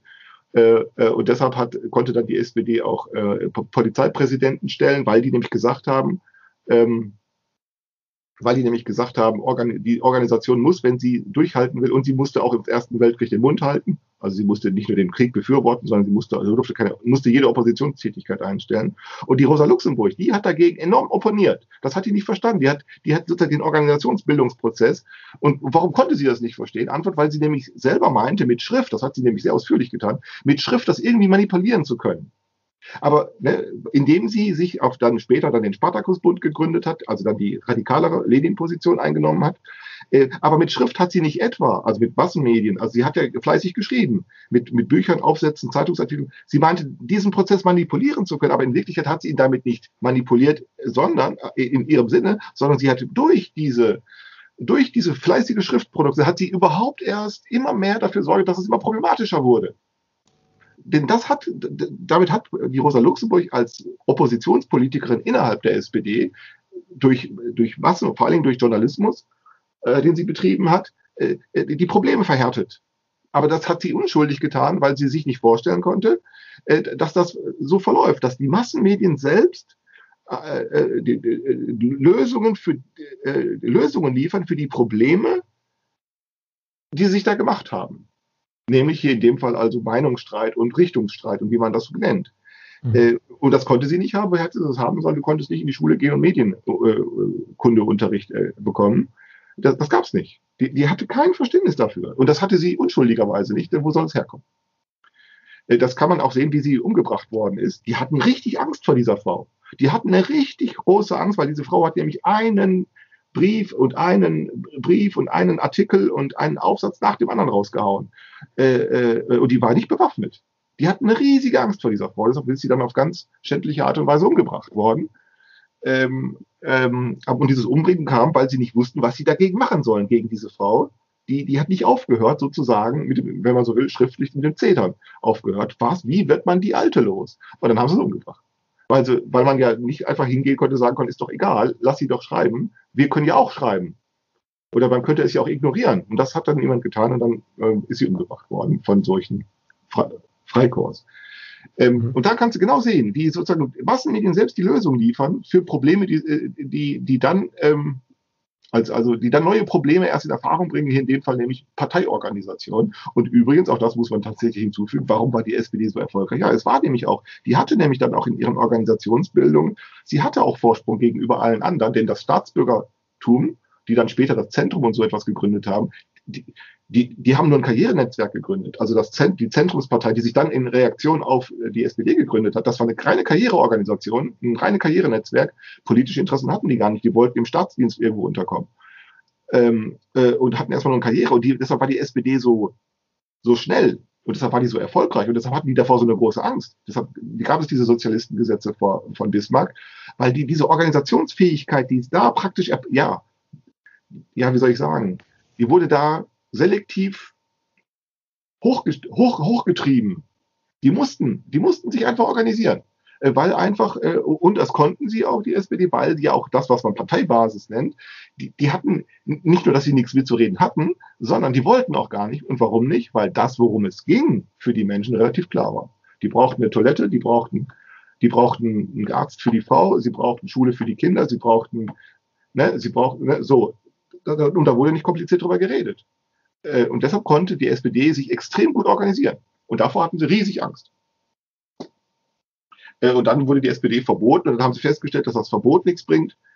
Ähm, äh, und sie hatten davor einfach die Angst, weil sie, weil eben es nochmal 50 Jahre gedauert hat oder 30 Jahre mitunter, sagen wir, ne, nochmal, nochmal, bis man gelernt hat, dass man das, diese Medienproduktion, dass man das verproblematisieren selber muss. Dass man, also Publizistik, ne, dass man selbst ein Problem daraus machen muss. Und erst als das anfing, als man angefangen hat, Publizistik zu betreiben, ähm, äh, Kommunikationswissenschaft später, äh, Journalismus, Journalistik und so etwas. Erst da fing man an, dann wiederum das zu problematisieren und seitdem ist es, äh, kann man dann auch Meinungsfreiheit beliebig zulassen, weil es jetzt hochgeordnet ist und hochkontrolliert ist. Also, warum, warum hatten die vor der SPD so Angst und warum hatte die SPD vor Rosa Luxemburg so Angst? Ja klar, weil sie in etwas verwickelt waren, dass sie es fehlten die Ressourcen, um die, die Medienproduktion, äh, die massenmediale Medi ähm, Produktion von Sinn, um die unter Kontrolle zu bringen. Das kriegten sie nicht. Also versuchten sie Menschen unter Kontrolle zu bringen und dann ist natürlich Erschießen auch eine Lösung. Ja, ähm, was könnte man jetzt daraus lernen, so aus, aus diesen ähm, Erlebnissen bei Twitter? Also ähm, wenn man feststellt, äh, da gibt es ähm, Algorithmen, äh, die also bestimmtes dann ausfiltern oder aussortieren, ähm, was, was äh, ist denn dein Plan? Ja, ich habe keinen Plan. Also ich meine, ich habe nur mein, ich habe nur einen, ich habe eigentlich nur einen einzigen Gedanken. Wir müssen Ressourcen erarbeiten, um das zu problematisieren zu können. Und wir können es nicht dadurch problematisieren, äh, dass wir einfach den nächsten Tweet schreiben, weil dann kommt der andere und ist anderer Meinung. Das ist total dumm. Das ist ja, ne? so kriegst du es eben nicht. Sondern wir müssen soziale Kontrolle zurückgewinnen. Aber wir können das nicht nach bekannten Schemata tun. Deshalb äh, finde ich das so toll, Michael, wenn du da sagst, du fängst da an zu verschenken Mhm. Äh, das ist genau richtig. Du fängst an, etwas zu verschenken. Das ist, hat nämlich einen verführerischen Charakter. Und, und es kommt die Idee, kommt dann zustande, gib doch an einen Dritten, also an eine Gemeinschaftskasse, welche das auch immer ist, ob das nun hier Trialog ist, ist egal, das kann auch jemand anders sein, aber die Idee ist zunächst eine andere. Gib doch einfach einem Dritten etwas ab als, als Dankeschön. Nicht an mich, sondern an einen Dritten. Und wenn wir das organisieren wiederum, äh, dann könnten wir andere Voraussetzungen schaffen, um überhaupt ein Problem aus dem zu machen, was wir tun. Aber wir, wir, wir gehen dem Problem, wir können das nicht, weil wir sozusagen mit dem nächsten Tweet, wenn du so willst, immer dem Problem aus dem Weg gegangen sind, weil wir sind nämlich anderer Meinung. Oder findest du gut, findest du schlecht. Oder äh, sowas. Ne? Und dann, äh, deshalb ist das ja so verführerisch, das zu machen, weil das ist nicht sehr aufwendig. Einfach schreiben, ich bin anderer Meinung oder Empörung reinschreiben oder rumblärren und rumklären. Ne? Ist so schön einfach. Äh, und man kann rechtschaffend sich selbst auf die Schulter klopfen und sagen, schau mal, ich, ich, ich hier, ne? Ja, und deshalb sind diese, diese schwierig, wir haben genau diese Schwierigkeit, dass wir keine, keine eigenen Probleme finden, die wir mit dieser, mit Twitter lösen können. Aber hier haben wir ein ganz kleines Problem gehabt. Ganz klein hat es aufgeblitzt, wie ich mir das vorstelle. Du fängst an zu verschenken. Jemand, du, du redest, schreibst darüber, Michael. Jemand bemerkt es, das ist wieder Phil Eulenspiegel, der bemerkt es und sagt, das ist doch wie, das sind doch wie diese alten Knacker, die mit Geschenken die Kinder ins Auto locken. Ja, und dann habe ich geschrieben, ja, genau, genau das ist es nämlich. Ne? Und für dich gilt jetzt ab sofort, habe ich geschrieben, für dich gilt jetzt ab sofort, nimm von fremden Männern keine Schokolade. also, ja, hast du es gelesen? Ja, habe ich gelesen. Ja, so, und da merkst du, da hast ganz Augenblick ein Problem, du hast ein Problem gefunden, wenn man das mal so nennen könnte, äh, ähm, nämlich ähm, also Akquise, Akquise von Akquise, Akquise von Geld, sagen wir, du willst Geld akquirieren, so, das ist ein Problem. Äh, und jetzt wird, äh, jetzt kann, fängst du an, mithilfe dieses Mediums darüber zu sprechen oder zu schreiben. Und jetzt kann das auf diese Weise geordnet werden. Und jetzt die paradoxe Intervention, nimm von fremden Männern keine Geschenke, keine Schokolade. Und jetzt steht er da und muss, oh, jetzt muss dieser arme Phil Eulenspiel darüber nachdenken, was ich, wie ich das wohl meine. Weil er ja meinte, er hätte was Kluges gesagt. Er hat nichts Kluges gesagt. ne? Wie, ja, also er hat eben zum Ausdruck gebracht, er hat mitgeteilt, ähm, also ähm, seine Irritation, äh, seine ja, Irritation hat er, hat er, er zur, ja recht, zur Kenntnis recht, gebracht. Sagt, wenn du das mhm. so sagst, wenn, ne, wenn er das so sagt. Stimmt ja auch, ne? Du fängst an, Sachen zu verschenken. Ne? Ja, klar. Das, kleine Kinder ins Auto locken. Sicher. Aber du machst es ja nicht mit kleinen Kindern. Das ist ja der Unterschied. So, deshalb habe ich zu ihm geschrieben, so, du nimmst ab sofort von fremden Männern keine Schokolade mehr. Also toll war auf jeden Fall, ähm, als ich den Computer verschenkt habe, dass Frank äh, gesagt hatte, dass er da dem Trialog Marburg was spenden würde, weil das, das hatte ich nicht ins Spiel gebracht. Und dann ähm, habe ich das aber bei dem zweiten, wo ich das zweite Mal was verschenkt habe, ähm, weil das dann auch wieder erwartbar kam. So kann ich wenigstens die Versandkosten bezahlen, kann ich irgendwie äh, mich irgendwie revanchieren, weil ähm, es ist ja so, wenn man jemandem was schenkt, äh, dann entsteht da erstmal so dieses Gefühl, ähm, ja, genau. jetzt, jetzt, muss ich eine Gegenleistung erbringen oder das ist ja. nicht in Ordnung, wenn ich einfach so irgendwas geschenkt bekomme. Also ja. ähm, dann, dann hat man so eine gewisse Form von Selbstverdacht oder sowas. Also äh, das das äh, ist gar nicht so, also das ist nicht ähm, selbstverständlich oder das, da nee. gibt es irgendwie ein Problem. Also etwas einfach genau. bedingungslos äh, zu akzeptieren oder so, also ja. was so aus dem Rahmen fällt, ähm, Hilfsbereitschaft anzunehmen, das ist irgendwie, ja, genau. äh, das geht nicht. Das, ja, das, genau, das ist sehr gut. Ja, das ist tatsächlich, also das ist tatsächlich so. Und das wäre auch so ein interessantes Problem. Ja, mach doch mal ein Problem daraus, dass du sagst, also wenn, das ist ja auch der Grund, weshalb wir unseren Überfluss auch nur schwer loswerden. Erstmal nicht nur, dass du jemanden brauchst, der es braucht, also jemanden kennenlernen musst, der es irgendwie braucht, aber genau, dann hast du nämlich noch die nächste Situation, dass du keine Schuldverhältnisse äh, äh, herstellen willst. Willst du ja eben auch nicht. Genau. Das war, ich habe ja, ja genau, das erlebt. Der, der, Man, der Manu äh, hat mir Computer-Equipment geschenkt. Und er mir geschenkt. Computer, Bildschirm, Tastatur, Maus, Router, zwei Router, äh, Boxen, wie sagt man so, hier Hörboxen zum Hören, wie heißen die Dinger? Ähm, äh, äh, Lautsprecher. Lautsprecher, ähm, Kamera, mit allem drum und dran. Mit allem und dann, und dann, als, als ich ihm sagte, hier der Computer funktioniert nicht richtig, hat er mir noch einen zweiten geschickt. Ein Laptop. So. Ähm, und, ähm, ähm, äh, und, und, und als er jetzt hier war, und als er jetzt hier war, der Manu, hat er mir noch eine Kamera da gelassen. so, und ich habe dann letztes Jahr gesagt, okay, wenn der, das war letztes Jahr schon, äh, äh, und da habe ich dann letztes Jahr gesagt, ja, okay, wenn der mir äh, was schenkt, dann tue ich auch, das habe ich, ich glaube 150 Euro habe ich letztes Jahr in die, in die Trialog-Kasse getan. Ich dachte, okay, er nicht, aber dann andere. Ja, genau. Und damit hast du ja das Problem sozusagen, dass du selbst äh, hast gesagt, okay, ich habe jetzt hier irgendwas empfangen und äh, habe irgendwie die die Verpflichtung zur Gegenleistung habe ich jetzt sozusagen auch erledigt, indem ich das einfach jemandem anders in, in die Hand gedrückt habe. Ne? Also im Grunde genommen so, so, funktioniert, so hat es ja funktioniert. Also dass du von dir selber als sozusagen jemand, der diesen Computer empfangen hat, gesagt hast, okay, also ich bin sozusagen meine Bilanz in Anführungszeichen, die ist äh, trotzdem ausgeglichen. Ja, sicher. Also, weil ja, also, hätte ich das irgendwo gekriegt, sicher. Ja, also aber es ist interessant, dass, dass da, dass da, also hätte ich jetzt auch nicht erwartet. Na gut, aber vielleicht muss man auch, äh, na gut, mein Großvater hat immer gesagt, man muss auch mit der Dummheit der anderen Menschen äh, rechnen. Aber dass sich da jemand sozusagen, will nicht sagen beschwert, aber das äh, irritiert darüber, dass jemand Zeug verschenkt. Also ja, ja doch, im Prinzip hat der Phil Eulenspiel ja zunächst recht. Also es ist, stimmt, ja, er hat es ja richtig verstanden, er schon. Also man muss das ja, warum nicht? Weil er eher sagt, was macht ihr denn da? Was will es für ihr? Das ist ja auch erstmal Nein, das ist ja erstmal so als Betrachtung erstmal ja. Aber dann muss man sich fragen, was geht es, die, die eine andere. Die Betrachtung ist, was geht es Ihnen denn an? So, und eigentlich müsste man ganz locker sagen, ja nichts. So, denn es gilt, nimm von Fremden keine, nimm von fremden Männern keine Schokolade. So. Und aus diesem Grunde, jetzt erkennt man, das hat er nämlich selber, ich nehme an, dass er es selber erkannt hat, dass er eigentlich was ziemlich Dummes gesagt hat. Aber das wiederum, ähm, ähm, Frank, ist nicht schon fest das steht nicht schon fest, dass das dumm ist, sondern das muss erst herausgehen. Das muss erst so, deshalb ja meine, mein Kommentar, erst mein Kommentar, erst mit meinem Kommentar äh, hat, konnte er begreifen, dass das vielleicht nicht ganz so klug ist, was er gesagt hat. Und zwar nur deshalb, weil er sich ja fragen muss, was geht es Ihnen an? Und die Antwort lautet eigentlich nichts. So, naja, ne, so genau, das hat also, nicht damit zu tun, dass die Menschen dumm sind, sondern das erscheint uns dann so dumm, weil, es, weil dann die Dummheit denen zugeordnet wird. Aber genau das ist unser Handicap. Unser Handicap ist, dass wir uns ständig irgendwelchen Dinge zuordnen, die, die, die überhaupt keinerlei empirische Basis haben. Aber wir machen das, das ist so geordnet dass man also dann beispielsweise sagt, der Phil Eulenspiegel, da wäre er dumm. Nein, der ist nicht dumm, sondern er, er hat nur mit etwas nicht gerechnet und das ist ja normal. Das tust du ja auch ständig. Und deshalb passieren dann ja auch irgendwelche Fehler, Irrtümer, Fehlleistungen, bla bla bla. Und dann müssen wir uns ständig gefallen lassen durch soziale Zusammenfälle. Dann müssen wir uns ständig gefallen lassen, das liegt jetzt an dir. So, das musst du dir dann gefallen lassen. Und du musst dir auch gefallen lassen, dass du den Fehler gemacht hast. Gleich so, als könntest du einfach Fehler machen. Dass du nicht aufgepasst hast, dass du verantwortlich bist. Dass du, und dann auch noch, dass du ein Doofkopf bist. Und dann auch noch, dass du selber, dann auch noch, dass du selber schuld bist. Ja, dann auch das noch. Das müssen wir uns alle gefallen lassen. Und du kannst dir vorstellen, dass Menschen, dass das Stress bereitet, insbesondere dann, wenn, wenn das nicht einmal am Tag vorkommt, sondern ständig. Unser ganzes Leben ist so. Es, als wenn du die Dinge im Griff hättest.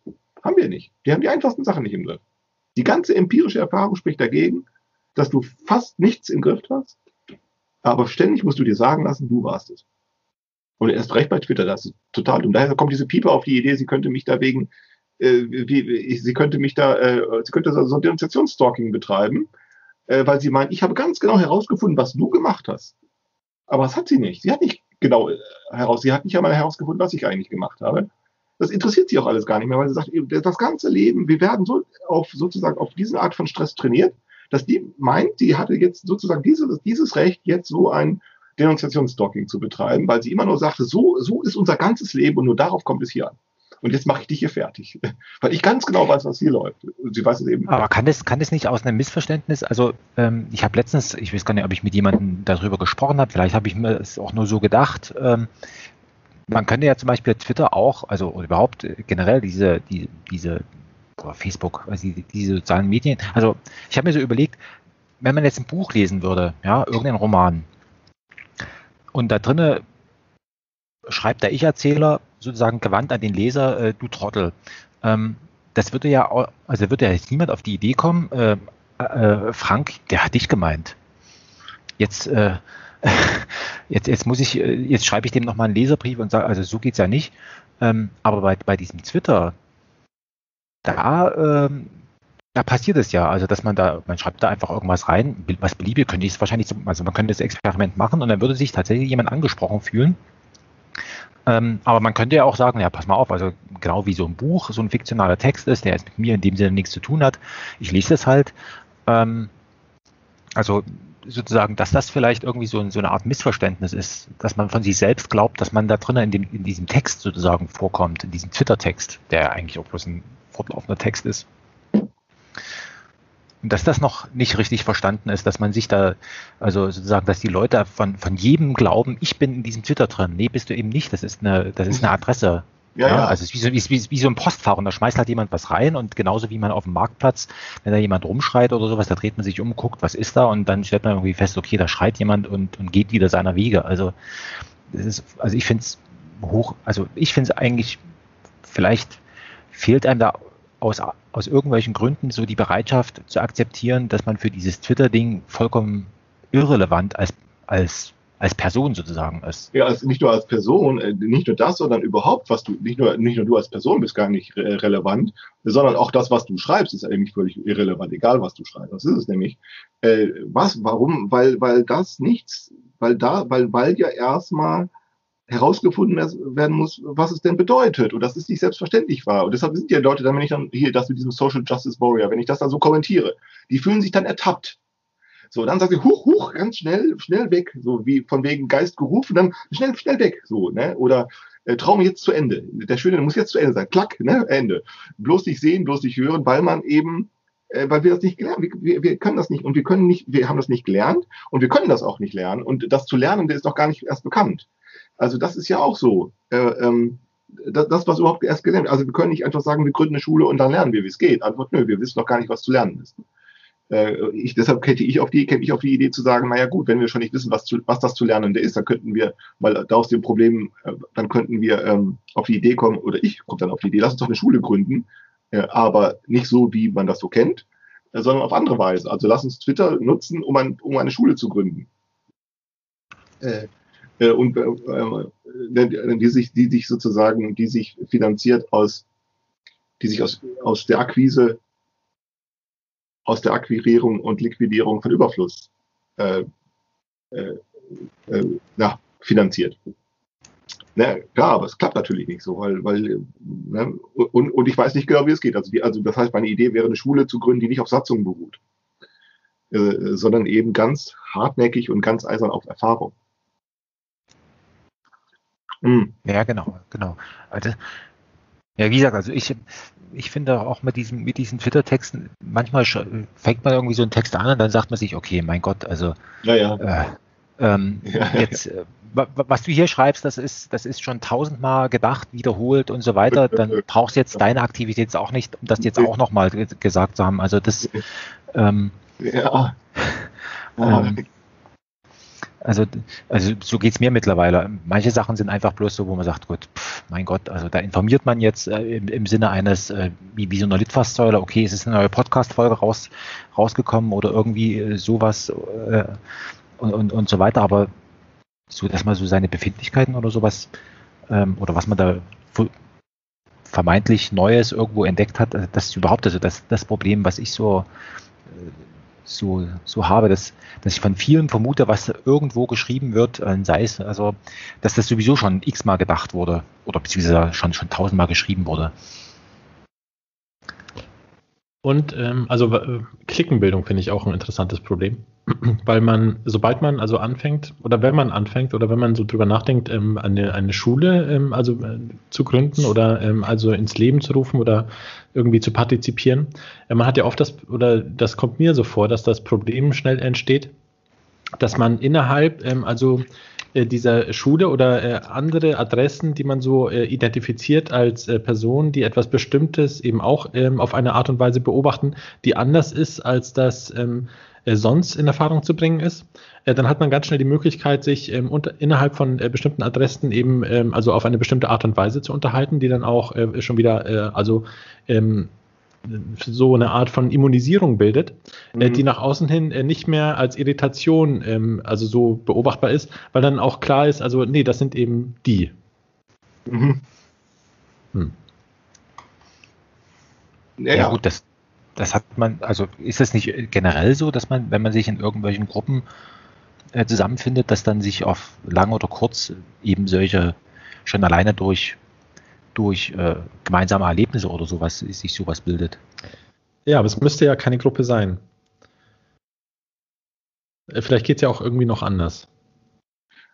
Naja, ja, also da, damit sind wir ja schon wieder bei diesen weil also auch Podcasting ist nicht so uninteressant. Also ich meine, du hattest jetzt auch ganz viele äh, Gesprächspartnerinnen und Gesprächspartner, ähm, die du wahrscheinlich ähm, also nicht kanntest vorher, die du nee. irgendwie gefunden hast über, über Twitter-Akquise und äh, dann hast du dich da mit Leuten unterhalten und ähm, hast da eben also Bezug gefunden zu äh, interessanten Themen oder irgendwie Einblick erhalten äh, zu bestimmten Themen und die Leute waren sehr, sehr auskunftswillig auch. Ähm, die Gespräche, die ich gehört habe. Das letzte ähm, von, von letzter Woche war das, glaube ich. Äh, das habe ich jetzt noch nicht ganz gehört. Aber sonst, also du hattest eine ähm, hohe Bandbreite an unterschiedlichen äh, Themen, die da behandelt wurden, aus unterschiedlichen Perspektiven von äh, Leuten, die da selber aktiv sind in unterschiedlichen Bereichen ähm, und äh, die dir da Auskunft gegeben haben. Also Theater war dabei und ähm, Architektur und ähm, ich weiß nicht, was noch alles, aber auf jeden Fall äh, unterschiedlichstes. Genau, genau, also, also Künstler sowieso, also das, ja gut, das also mit dem mit diesem Podcast also außerhalb von dem Skype Mittwoch jetzt sag mal, das, das funktioniert ja immer nach dem nach dem gleichen Muster. Ich, ich lese irgendwo was und da fällt mir irgendwas auf. Und dann, und dann finde ich das interessant. Und dann liegt das nochmal irgendwie in einer gewissen Zeit. Und dann finde ich es immer noch interessant. Und sage ich, gut, das interessiert dich jetzt, ähm, jetzt muss ich mir einen Kontakt dahin basteln. Und da gibt's halt, äh, gibt's halt äh, sozusagen oft also es gibt genug äh, Abwehrmechanismen, aber es gibt dann auch Leute, wo, wo man dann sagt, okay, also eine ähm, ne, ne, Stunde telefonieren oder sowas, das halte ich aus, ne? oder, oder zwei Stunden oder so. Ne? Und, und das Erstaunliche ist ja, dass, dass ja, in, also oft äh, entgegen dem, was ich zuerst vermutet habe und durch eine oberflächliche, sage ich mal, Google-Suche oder sowas, ne, wo sich dann so ein gewisses Verständnis für diese Person oder für den Gesprächspartner, für die Gesprächspartnerin in meinem Kopf gebildet, dass ich dann herausstelle, das ist also in, was weiß ich, 80 Prozent der Fälle ist es eben doch ein bisschen anders und, und manchmal ist es auch richtig anders, wie, wie das ist. Und das ist dann so sozusagen, wo, wo dann, was ich dann so interessant finde, wie ich dann sozusagen nochmal Irritation erlebe, weil sich dann rausstellt, das, was ich mir da überlegt habe, oder die Vorstellung, die ich, die ich so hatte, die würde dann, wird dann nochmal umgebogen sozusagen. Mhm. Abseits von dem, ähm, wo, womit sich, also was ich so interessant finde, äh, womit sich Leute tatsächlich eben auch beschäftigen können. Also ähm, das bringt mich wieder auf so einen Gedanken, den ich jetzt schon mal vor, vor einigen Monaten hatte. Ähm, und zwar ging es darum, irgendwie so nach dem Motto, also ein, ein Menschenleben ähm, ist ja, also wenn man jetzt alles erleben wollen würde, wo, wonach einem so der Sinn steht oder was man so selbst für interessant findet, dann wird man irgendwie ganz leicht feststellen, dass ein Menschenleben ja vollkommen unzureichend ist. So, und dann äh, gibt es natürlich die Möglichkeit, und das ist das wahrscheinlich, was, äh, wo man sich, also dann stellt sich ja sofort die Frage, wie kann ich mein, mein, mein Leben verlängern? Und wenn man dann nochmal genau überlegt, dann ist ja nicht verlängern die, die Frage, sondern parallelisieren.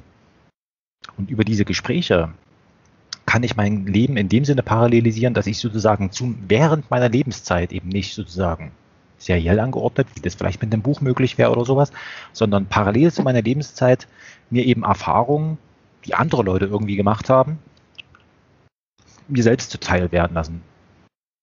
Also das ist mal so ein. Verstehe ich nicht. Ja, ist doch, ist doch ganz einfach. Also, wenn, also es gibt x verschiedene Interessen, die ich sozusagen, die ich habe, die, die aber vollkommen, also, was weiß ich, ich würde gerne Bergsteigen können oder sowas. Ne? So, und dann gibt es halt ein Unvermögen in mir selber. Ich habe Höhenangst, dass es mir verbietet, Bergsteigen zu können. Also ist jetzt die Überlegung, ähm, wie, wie kann ich sozusagen in Erfahrung bringen, wie das ist, wie das ist, äh, Berg zu steigen. Was, wie funktioniert das ganz, ganz, ganz generell? Was, äh, welche Schwierigkeiten begegnet man und so weiter? Wie ist das überhaupt? Ne? Also ganz naiv hin, hingefragt. Und da ist doch das Einfachste oder das, wie man das in Erfahrung bringen kann, ohne es selbst machen zu müssen, äh, jemanden zu fragen, der sowas macht. Also organisiert man sich eine Bergsteigerin und, und fragt die aus. Ja, also das, das nenne ich eben so diese, diese äh, Parallel, man könnte auch so ein Buch lesen oder sowas. Ja. Beim Buch ist halt bloß blöd, da ist ja der Text, da steht ja schon fest. Währenddessen an so einem Gespräch, der, das, das entwickelt sich ja. Ne? Also, also so, ist ungefähr so klar geworden?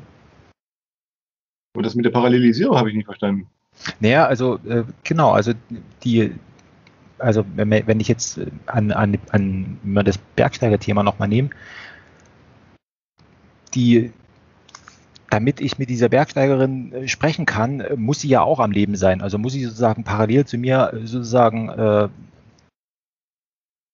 sozusagen auch Lebenszeit äh, verbringen und kann jetzt nicht äh, vor mir sein, also im Sinne von das mal aufgeschrieben haben und so weiter, sondern, äh, sondern äh, parallel zu mir lebt eben auch eine Bergsteigerin und die, die, können, die kann ich dann befragen. Und das meine ich halt, indem du sozusagen deine eigenen Interessen, also das, das wäre dann sozusagen der Ausweg, ähm, dass deine eigenen Interessen, musst ja nicht alles selbst erlebt haben, sondern du kannst das ja auch eben durch Gespräche und so weiter ähm, sozusagen in deinen eigenen Erfahrungshorizont äh, hineinbringen, wenn man so will. Ja, ja also vielleicht wie, wie so eine Art äh, Spiel. Ähm, also eine Spielrealität. Ähm, also oder Gesprächsrealität oder so, aber halt ähm, äh, man taucht ein in eine Vorstellungswelt, in der man auch selber vorkommt. Also weil du ja derjenige bist, der in diesen Gesprächen dann auch selber vorkommst, ähm, wenn du mit jemandem ein Gespräch führst und dir das vielleicht besser einbilden kannst, da drin vorzukommen, als wenn du ein Buch lesen würdest.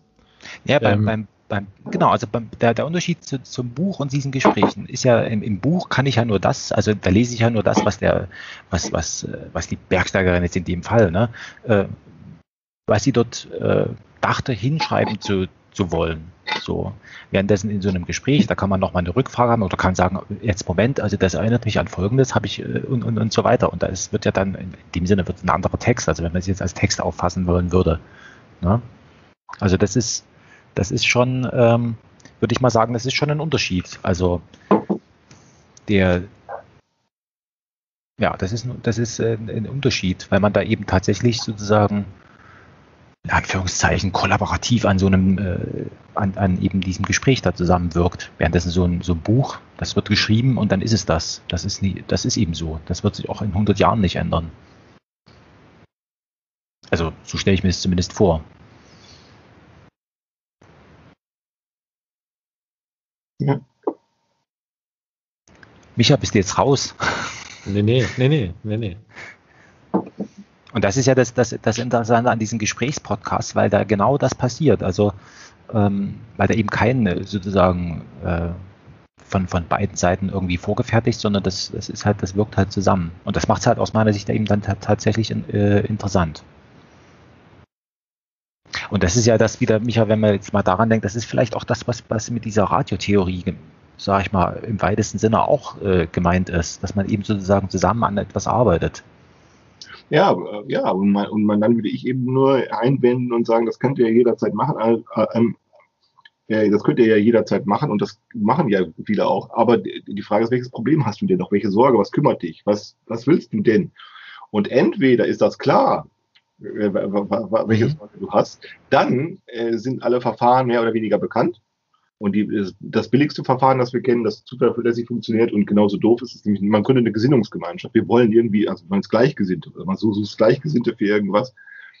Hm. Äh, ja, und dann so. Äh, oh, ähm, äh, oh, ähm, und wenn das klar ist, oder wenn es keine Gesinnungsgemeinschaften sind, aber finden es, also, aber, also entweder ist es klar, was, was an irgendwas zu arbeiten, dann aber äh, äh, dann aber sozusagen ist das nicht höher, höher anspruchsvoll. Und zwar deshalb, weil alles, was dann zu tun wäre, was zu organisieren wäre, was zu besprechen wäre, wie der Ablauf zu gestalten wäre, um was es geht, welche Materialien man heranziehen müsste, wohin man gehen müsste, was man tun müsste, das wäre dann mehr oder weniger ist das schon bekannt. Wenn man weiß, worum es geht. Was wäre aber, wenn wir es mit dem Fall hätten, wo man nicht weiß, worum es geht?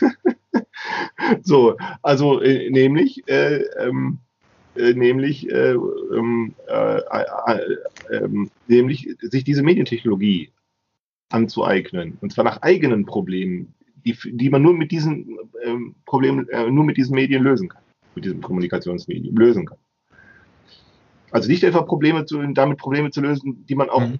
Für die man es nicht braucht. Also du kannst beispielsweise, Internet kannst du, du kannst einkaufen. Ja, aber dazu musste Internet nicht erfunden werden. Du kannst äh, Tickets kaufen bei der Bahn, aber dazu musste es nicht erfunden werden. Das konnten wir alle schon. Du kannst äh, empörte Leserbriefe schreiben, äh, äh, aber dazu brauchst, brauchen wir das Internet nicht. Du kannst ähm, äh, Leute kennenlernen, äh, sagen wir. Ne? Ja, aber dazu, das ging auch ohne. Es ging zwar nicht so gut, also was wir haben, ist ja die Optimierungslösung. Das heißt ja alles, alles immer noch geht, aber optimal. Du schaltest nämlich nur noch einen Apparat ein oder so etwas und oder vielleicht auch jetzt diese Smartphones da ähm, du hast nur nicht nur ein, du hast einen Apparat und äh, die, die Optimierung heißt ja, dass diese sogenannte äh, äh Transaktion, äh, Transaktionskosten Einsparung. Du musst sozusagen enorme, du hast immer enorme, enorm wenig Aufwand äh, zu leisten, um dich sozusagen, um Dinge auf den Markt zu bringen, um dich selber, äh, um, auf, um dich selber zu machen. Also die, der Wegfall der Transaktionskosten oder die extreme Minimierung, sagen wir so. Äh, ähm, äh, äh, und diese Optimierung, und was, wir, was es ja auch optimiert wird, ist ja der Hass. Ich meine, Hass wurde schon immer äh, äh, geschrieben und auch immer verbreitet und jetzt auch, auch optimal. Und, so, so und Denunziation wurde auch schon immer betrieben, das erfahre ich jetzt bei Twitter, aber jetzt optimal. die hört mich gar nicht mehr auf, diese Pieper. Ne? Die hört, ne? Das wird einfach optimiert. Die braucht einfach immer nur sagen, ich, äh, ich, alle möglichen Leute rennen hinterher, um ihnen, um ihnen, ein, um ihnen einen Tweet zu schreiben, von der sie ganz genau weiß, dass ich ein ganz schlechter Mensch bin, weil ich ein, ein ich bin ein Straftäter. So. Ja, also ich meine, Pieper ist auch ein Ordnungshüter. Ja, sicher, sicher ist, das ist sie auch. Das ist sie auch, äh, äh, äh, Michael, das stimmt. Das ist sie auch. Aber, mhm. aber jetzt kommt nur die Frage, auf welche Weise kann man das nutzen? Deshalb komme ich auf die Idee. Wie kann man dieses Verhalten, man, also der, normalerweise reagieren wir darauf, dass wir dann sagen, das ist ein Zwangsverhalten, das ist irgendwie so neurotisch, die ist paranoid oder so. Äh, und das mag, ob das nun stimmen mag oder nicht, ist ja eine andere Frage. Aber zunächst mal sind wir, bezweifeln wir immer Humankompetenz. Und weil wir nämlich meinen, warum tun wir das? Weil wir meinen, ja, darauf käme es an. Und wenn wir dann den, den Wegfall der Humankompetenz feststellen, dann müssten wir, dann meinen wir immer, ja, wir müssten jetzt den Mensch irgendwie, wir müssten jetzt mit den Menschen irgendwas machen. Also in dem Fall ähm, die, diese da zur Vernunft bringen, aber das, die ist ja unerreichbar. Sie ist unerreichbar äh, und die hat sich nun gesagt, dem, dem, dem Kusanowski, das ist jetzt wie so ein Fisch an der Angel, den habe ich da jetzt und den lasse ich jetzt nicht mehr ab. Die, die liebt mich, die liebt mich, die will mich nicht mehr loswerden. Das ist so bei diesen Stalker, die machen das. So, und jetzt stehen wir da und, und haben diese Medientechnologie, die, die, optimiert das eigentlich. Das ist nichts, denn solche Niederträchtigkeiten oder wie man das immer nennen möchte, ist ja nichts Neues. Sondern im Gegenteil, das ist uralt, hat es immer schon gegeben. Die Menschen neigen zur Niedertracht, äh, ähm, zur Eifersucht, zu was weiß ich. Äh, aber das ist eben nicht das Problem, so, sondern das Problem ist tatsächlich die Optimierung. Und jetzt eben danach zu fragen, was ist denn das Problem? Und, da, und dann komme ich auf die Überlegung und sagen, nö, eigentlich, was sie da tut, ist genau, Michael, äh, sie trägt zur Ordnungsbildung bei. Mhm. Aber dann müsste ich ein Problem finden, dass ich dann mit der Hilfe des nächsten Tweets löse. Also ähnlich wie diese Geschichte da jetzt mit diesem Geschenk. Da ist genau ein kleiner Riss in der Matrix passiert, ein ganz kleiner Riss. Äh, wie das nämlich das Zusammenspiel, du schreibst mir einen Tweet, ich äh, mache daraus einen Screenshot, der kommentiert das und er kriegt von mir eine passende Antwort. Zack, ne? Das ist ein sozialer, das ist ein sozialer Mitwirkungs- und Verständigungszusammenhang über die Nutzung, äh, die, äh, über die Lösung eines Problems. Dass man mit, also über ein, über, über ein Problem, das man eben mit dieser Technologie lösen kann. Also für eine Sekunde oder so, für zwei Sekunden Risse der Matrix, hat mal geklappt. Ja, also du kennst auch Michael Seemann. Vom Namen her, ja. ja. Ähm, der hatte neulich ähm, auf Mastodon was getrötet also das, das ist eine Plattform, auf der nicht ähm, sehr aktiv ist, aber ähm, der hat ja mal irgendwie zu Plattformkapitalismus oder irgendwelche, also der hält ja Vorträge und schreibt irgendwelche ähm, Blogbeiträge. Und ähm, der hatte neulich einen Tröd äh, abgesetzt, wo er schauen wollte, ob irgendjemand ähm, darauf reagiert. Also weil er eben ähm, anscheinend nicht wusste, ob diese Mastodon-Plattform äh, irgendwie noch aktiv ist, weil er mal über dezentrale Netzwerke war. Das über dezentrale Netzwerke hat er mal einen Vortrag gehalten und sich im Zuge dessen vor fünf Jahren oder wann das war, äh, mit äh, Alternativen zu Facebook und zu Twitter beschäftigt und mit äh, Plattformökonomie und mit dem ähm, Social Media Ökosystem, mit dem wir heute konfrontiert sind. Und dann hat er diesen äh, Tröd abgesetzt und innerhalb kurzer Zeit äh, von sehr vielen Personen ähm, eine Rückmeldung bekommen. Ähm, und dann war er ähm, äh, ziemlich erstaunt darüber, ähm, dass ähm, im Gegensatz zu Diaspora oder anderen ähm, Alternativen zu bekannten großen Plattformen dieses Mastodon-Netzwerk äh, doch äh, also eine, ein gewisses Maß an Aktivität äh, irgendwie aufweist. Und also, also die eine Hoffnung, die ich hätte oder was ich mir vorstellen kann, ist, ähm, dass schon sowas wie Ressourcenakkumulation stattfindet, wenn ganz viele unterschiedliche Personen ähm, also äh, in Social Media Netzwerken oder äh, Podcasten oder äh, Videos hochladen. Und das passiert ja. Also äh, auf YouTube werden unglaublich viele Videos hochgeladen. Also, äh, also wirklich, also es ist nicht sehr voraussetzungsreich, sich äh, vor seine Kamera zu setzen, vor seine Webcam zu Hause am Laptop oder Computer oder Smartphone und ähm, irgendeinen Unsinn ähm, zu erzählen. Das, das kann fast jeder. Genau, und das, das machen auch sehr, sehr viele. So, das machen, aber vor 20 Jahren war das noch nicht so. Also vor 20 Jahren hat das noch niemand gemacht oder kaum jemand oder vor 15 Jahren äh, auch nur ganz wenige oder es gibt immer mehr. Und es gibt eben auch sehr, sehr viele äh, Podcasts so aus unterschiedlichsten Nischenbereichen. Ähm, da gibt es Leute, die unterhalten sich über alte Amiga 500 Computerspiele und da gibt es Leute, die unterhalten sich über Kommunikation zwischen Unbekannten und da gibt es Leute, die unterhalten sich über ähm, Gartenarbeit oder was auch immer. Also das unterschiedlichste oder Schminktipps oder so. Also und ähm, das nimmt man ja auch irgendwie zur Kenntnis. Man wird damit irgendwie konfrontiert oder man man, äh, man ähm, hört davon und erfährt davon. Und das sind äh, Sachen, ähm, also es, es, steigert sich vielleicht sowas wie Ambiguitätstoleranz oder ähm, auch ähm, so ein gewisses Bewusstsein dafür, ähm, dass ähm, dass wenn man, also ich kann, ich stelle mir das so vor, wenn man äh, vor 50 Jahren die Zeitung gelesen hat, dann ähm, ist man vielleicht davon ausgegangen, dass man jetzt auf eine ähnliche Art und Weise informiert ist ähm, und ähm, ähnliche Interessen hat in Bezug auf das, mit dem man konfrontiert wird, wie alle anderen ähm, Zeitungsleser. Und dann äh, kann man äh, differenzieren. Also ich lese die Frankfurter Allgemeine äh, Zeit, die Frankfurter Allgemeine Zeitung oder ähm, ich lese die Süddeutsche Zeitung. Und dann gibt es äh, Leute, die lesen die Bildzeitung oder den äh, Kölner Stadtanzeiger oder sowas. Also dann kann man unterscheiden in ähm, seriösere äh, Medien und irgendwelche Boulevardblätter und ähm, kann ein ähm, relativ einfaches äh, Bild, ähm, also sich selber zeichnen, wie ähm, die Bevölkerung so ähm, gestimmt ist und wie äh, Gesellschaft funktioniert. Und ähm, jetzt kann man das nicht mehr so einfach, weil man eben feststellt, also da gibt es die abwegigsten Interessen und Leute, die interessieren sich für ganz spezifische Sachen und anscheinend nicht für viel mehr außerhalb oder die haben äh, ganz also man stellt fest, also dass man eigentlich sehr schlecht informiert ist mit, ähm, mit je, je, mehr Informationen man so ähm, bekommt und je mehr man äh, so kennenlernt, desto äh, schlechter ähm, ist man informiert und darüber ähm, kann man dann eben auch informiert werden.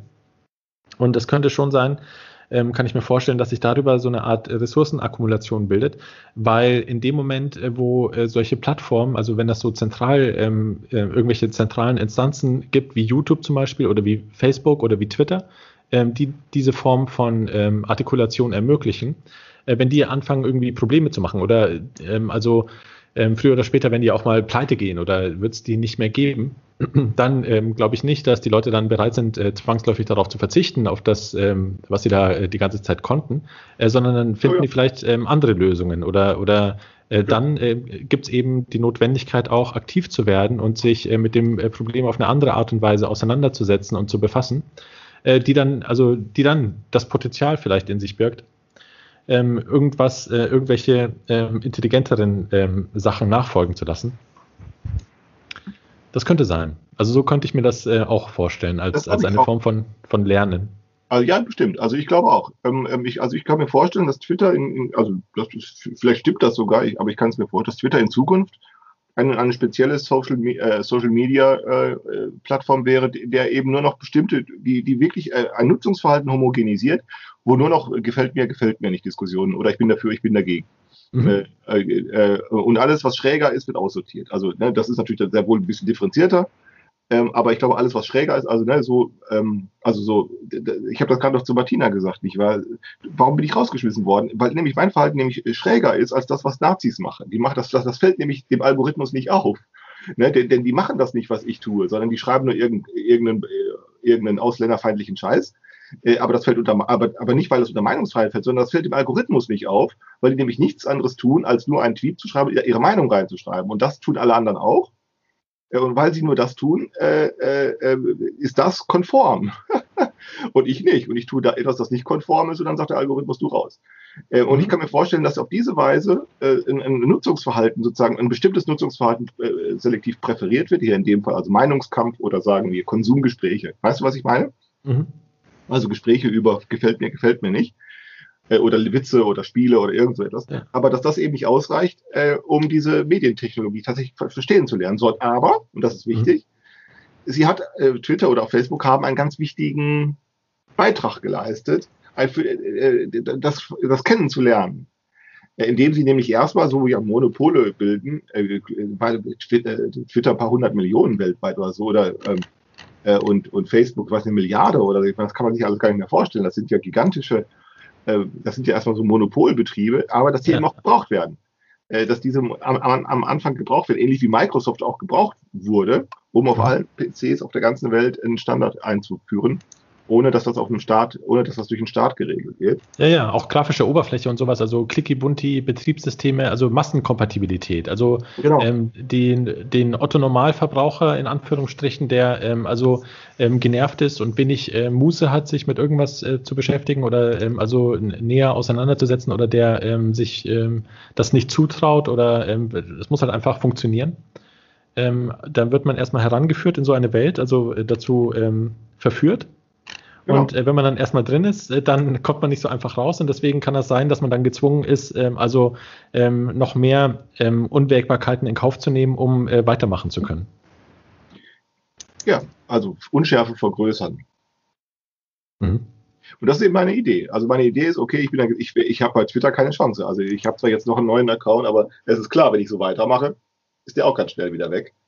Äh, äh, deshalb habe ich keine Lust mehr da. Ähm, äh, ne, ist ja klar, das kannst du dir vorstellen, dass, äh, aber jetzt kommt eben, dann, dann muss man eben, und das ist äh, der Gedanke kommt mir, dass ich eigentlich, eigentlich dann über diese Twitter-Sperre gar nicht mehr so sauer bin, im Gegenteil, dass ich denke, nö, gut, wenn man das äh, Erkenntnis ist besser, eine Erkenntnis ist besser als keine Erkenntnis, oder dann muss das eben lauten, nö, Twitter ist, nö, wenn man, wenn man tatsächlich ähm, wenn man diese Medientechnologie sich aneignen will, wenn man ja problemorientiert das Ganze macht, ja, dann muss man eben was anderes anfangen.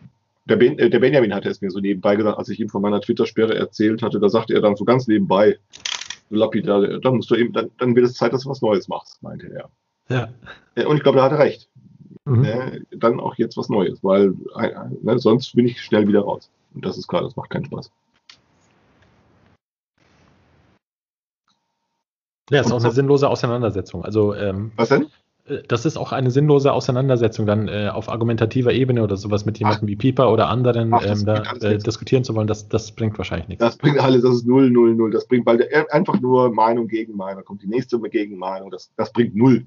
Das, da kannst du besser versuchen, irgendwie, äh, da kannst du besser versuchen, einer, einer Paco das Glaubensbekenntnis beizubringen. Das funktioniert. Ja, nee, wirklich. Also, weil das bringt nichts. Also, das ist wirklich die Menschen, die sitzen davor äh, und, und die sind. Trivial. Ja, das ist genau. trivial. Und aus diesem Grund in der Mastodon. Jetzt, und deshalb komme ich jetzt zu Mastodon, weil, ähm, naja, ich, mir, mir war das schon bekannt. Aber mhm. also, es ist ja so, du, du, du bist ja nicht bereit, Nutzungsverhalten zu ändern, äh, äh, wenn du gute Erfahrungen machst. Ich hatte mit Twitter sehr viele und sehr viele gute Erfahrungen gemacht. Mhm. Äh, und dann äh, leuchtet mir das nicht ein, erstmal das zu ändern. Äh, warum? Warum sollte ich? Ja, und jetzt kommt der Algorithmus und sagt so, nee, jetzt, so, und jetzt muss ich darüber nachdenken und jetzt lautet die Antwort, äh, der, man könnte auch sagen, der Al Algorithmus äh, informiert mich darüber, dass er sagt, du nicht mehr. Und, ähm, und das heißt, äh, ja, ich muss was anderes tun und kann jetzt nicht einfach weitermachen. So, ne? Ja, also auch erstaunlich, dass es das sowas wie Mastodon überhaupt gibt. Also weil ähm, andere Sachen, Facebook-Alternativen, Diaspora und so weiter, ähm, die gibt es eben zum Beispiel nicht mehr.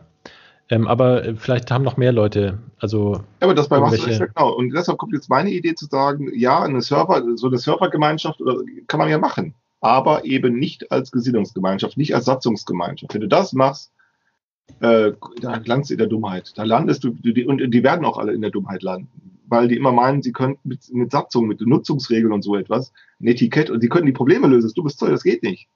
Du kannst die Probleme mit Satzung nicht lösen, denn entweder, entweder die Satzung ist anwendbar auf diesen einen oder anderen Fall, dann greift sie immer sofort, ähm, äh, äh, und dann ist das nicht interessant, oder sie, oder sie erfasst den Fall nicht, äh, und dann gibt die Satzung keine Antwort. Deshalb verbessern die, deshalb müssen die ja ihre Satzung umschreiben. Das ist so dumm, äh, wenn, wenn ein Serverbetrieb als, sagen wir von mir aus auch gemeinschaftlich, ja, dann aber nicht als Satzungsgemeinschaft oder als Gesinnungsgemeinschaft, als Gemeinschaft von Gleichgesinnten. Das bringt alles nichts. Dann muss man, und dann muss man eben daraus ein Problem machen. Darauf, hätte ich Lust. Und wenn du dann sagst, Michael, du hast da erstmal angefangen, da so einen äh, Server ähm, zu, zu, in Gang zu bringen, würde ich sagen, warum nicht? Ähm, man muss eben finden, bei diesen Gesinnungsgemeinschaften, die können Arbeit nicht organisieren. Äh, und zwar deshalb nicht, weil sie nämlich durch, dadurch, dass sie sich über Gesinnungen verständigen, äh, eigentlich ihr Gesinnungsproblem immer schon gelöst haben. Und wenn sie dann, wenn dann aber die Arbeit anfängt, und dann finden sie nie jemanden, der sie macht. Ähm, weil sie nämlich eigentlich mit Gesinnung bestätigen, also Gesinnung heißt ja eigentlich nur, wir bestätigen uns gegenseitig, dass wir Gleichgesinnte sind und wir bestätigen uns gegenseitig, dass wir die gleiche Auffassung haben und, und so etwas und dass wir auf der richtigen Seite stehen und so etwas, dann sind die Probleme, diese, ja, dann sind die Probleme eigentlich schon gelöst, weshalb sie nie wenn, oder, oder wenn dann einer mit der Arbeit anfängt, dann heißt es immer muss ich, mach du doch auch mal.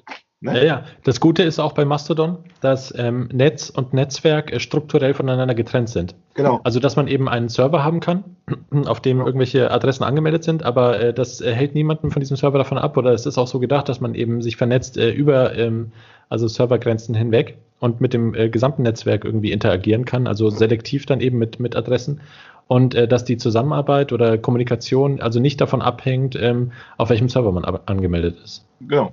Und, ähm, und das finde ich toll. Also, und dann mhm. glaube ich schon, nur eben, wie gesagt, eben ein eigenes Server, warum nicht? Vor allem kann es ja auch dazu führen, dass man dann eben sehr wohl andere Server kennenlernt, äh, mit denen man sich zusammentut oder so etwas. Oder man könnte auch, das hatte ich neulich geschrieben, gestern, vorgestern, auch lernen, dass man Streitfälle eigentlich, äh, dass man nicht sagt auf Basis der Satzung, die ich habe, sondern vielleicht auf Basis der Satzung, also dass man eine andere, anderen Server als schlichter Instanz einschaltet.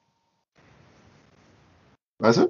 Ja, ja. Und es liefert, und äh, äh, ich meine, du hattest noch geschrieben, äh, dass man ja auch überlegen könnte, ähm, jetzt auch im Sinne so von einer Befruchtungsökonomie, äh, zu schauen, ähm, ob man sogar die Finanzierung über ähm, eine Form von Netzwerken ähm, also bewerkstelligen könnte. Also das, das liefert äh, zumindest dann wieder ähm, Probleme, über die man nachdenken kann. Ähm, ja, das, das ist so eine Art Problemgenerator auch, so eine, genau, so, so eine Instanz. Genau, wie? Ne? Also ich fand das sehr schön, fand ich witzig. Also ne, ich habe den Trialog Marburg gemacht. Meine Idee ist, äh, kündige Limitierung deines Engagements über an, weil nämlich nur wenn du das ähm, äh, limitierst, äh, kannst du testen, ob das, was du da tust, eigentlich wichtig ist. Denn das ist ja nicht selbstverständlicherweise wichtig. Also was habe ich gemacht? Ich habe Geld eingesammelt.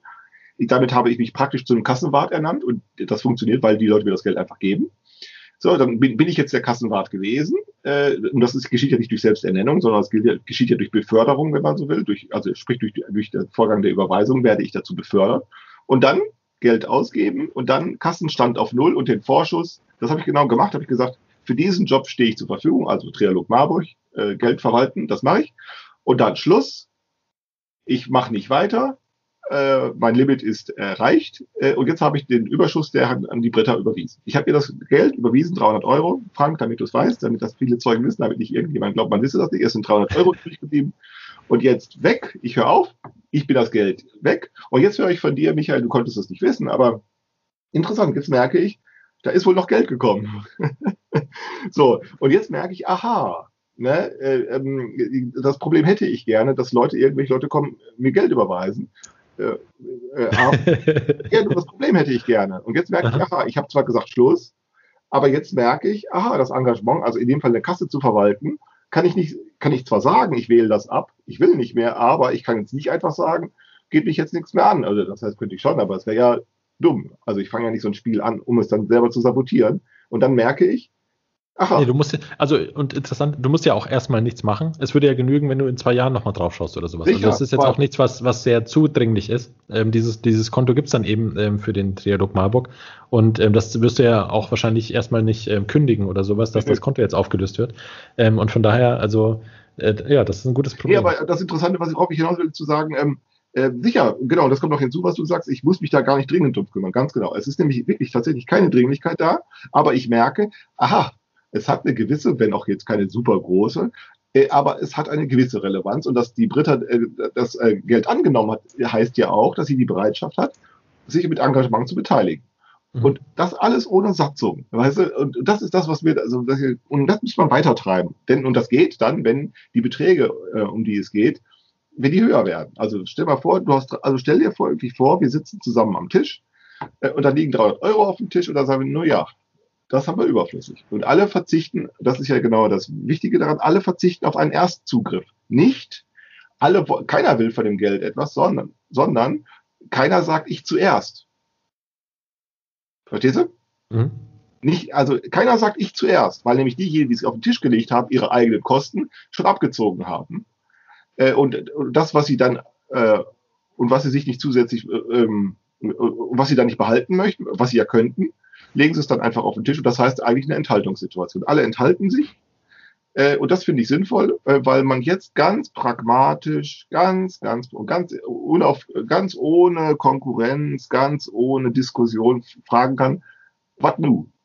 Was machen wir denn jetzt mit dem Geld? Das hat man jetzt, glaube ich, die Situation, ich sage 298 Euro sind übrig geblieben, was machen wir denn damit? Weil alle gucken ratlos. Habe ich gesagt, kriegt, vielleicht nimmt die Britta es, dann treffen wir uns in Wien wieder und alle waren. Keine komplizierte Diskussion.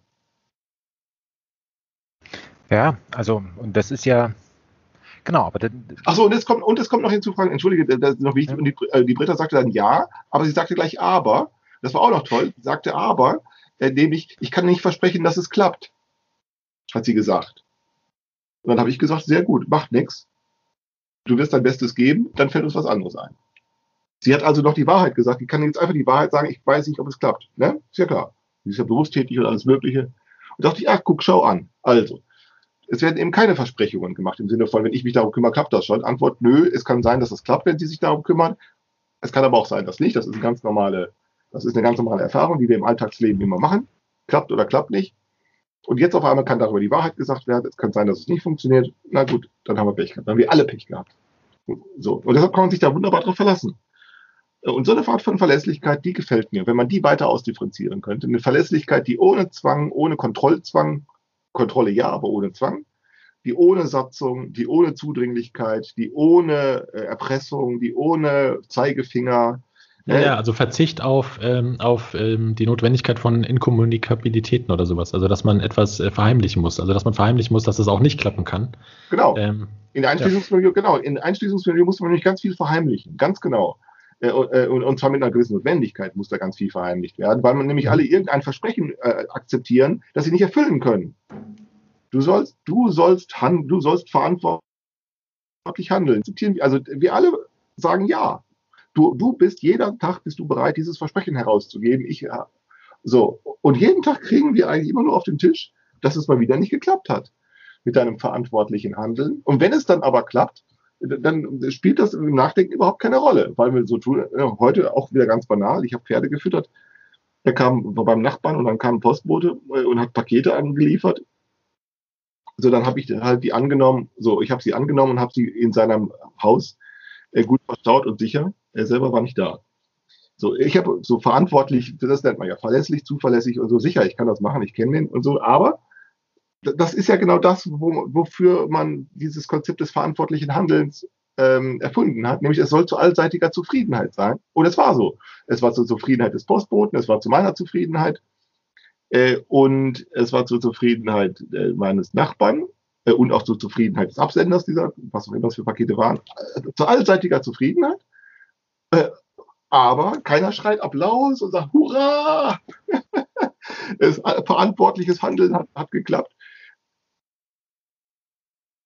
Aber das, das, das, das mit dem Geld oder jetzt bei dem Dialog, das funktioniert ja nur deshalb, oder was ist nur, das funktioniert deshalb so gut, ist meine Vermutung, weil ja da sozusagen jeder schon irgendeinen Anspruch äh, von vornherein äh, abgegeben hat. Ja, also genau. Im Sinne von, weil ja erklärtermaßen gesagt wurde, also pass mal auf, pff, das ist halt jetzt überflüssig. Also ob das jetzt bei mir rumliegt, an Anführungszeichen das Geld, oder bei jemandem anders, das ist mir jetzt gerade egal. Und dadurch funktioniert es ja eigentlich, ne? Also ja, eben. Also das ist ja auch das, was ich meine, dass man eben sagt, wenn man sagt, wir, diese, schon dieser Satz, wir wollen mal was zusammen machen. Ich den Satz schon bin ich schon wieder weg. Da, da trete ich schon, da, die wollen nämlich die, nächste Gesinnungsgemeinschaft gründen. Sagen, nö, wir müssen überhaupt nichts miteinander machen. Oder, und wenn ja, dann würde ich sagen, worüber denn? Was, was willst du denn? Was ist denn deine Sorge? Ne, wir wollen mal, ne? und entweder hier neulich, ne, das ist eine schöne Sache gewesen, entweder es lässt sich sofort ermitteln, ja, dann lässt sich das auch sofort vollziehen. Und wenn sich das aber nicht sofort ermitteln lässt, ja, dann ist es auch nicht so wichtig. Also der Benjamin hat eine kleine Studienübung gemacht, er hat einen italienischen Text auf Deutsch übersetzt, gibt mir, fragt mich einfach per E-Mail, kannst du den mal lesen, um das ein bisschen sprachlich anzupassen. Korrektur lesen. Ganz einfach, acht Seiten waren es nur. Die mache ich sofort und dann war Sonntag war er hier. Und dann haben wir da gesessen und dann haben wir äh, anderthalb Stunden lang sind wir den Text durchgegangen. War ein bisschen anstrengend. Wir haben, haben einfach einmal zusammen den Text durchgearbeitet. Äh, ähm, so, also hier war, wir wollen was zusammen machen, in jedem Fall Korrektur lesen. Ja, sofort erkannt, worum es geht, sofort erkannt, warum wozu man so etwas macht, sofort alles, dann war auch das Verfahren sofort klar. Äh, und dann klappt das auch. Und dann sind es eben, oder aber, und das ist ja dann der interessantere Fall, wenn das, man eben nicht genau weiß, worum es eigentlich geht, was es eigentlich soll. Und dann mit Gesinnung und deshalb gründen die so schnell Gesinnungsgemeinschaften, weil sie nämlich über Gesinnungen sich eigentlich nur verständigen, dem Problem aus dem Weg zu gehen. Ja.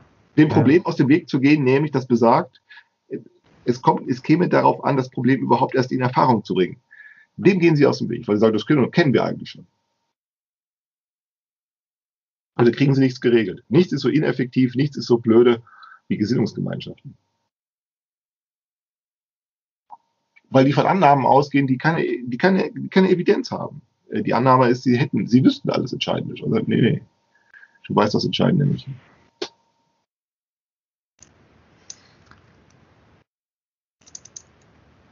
Das ist heute mal wieder ein Ritt durch, äh, durch die Wildnis gewesen. Also zumindest bis hierher.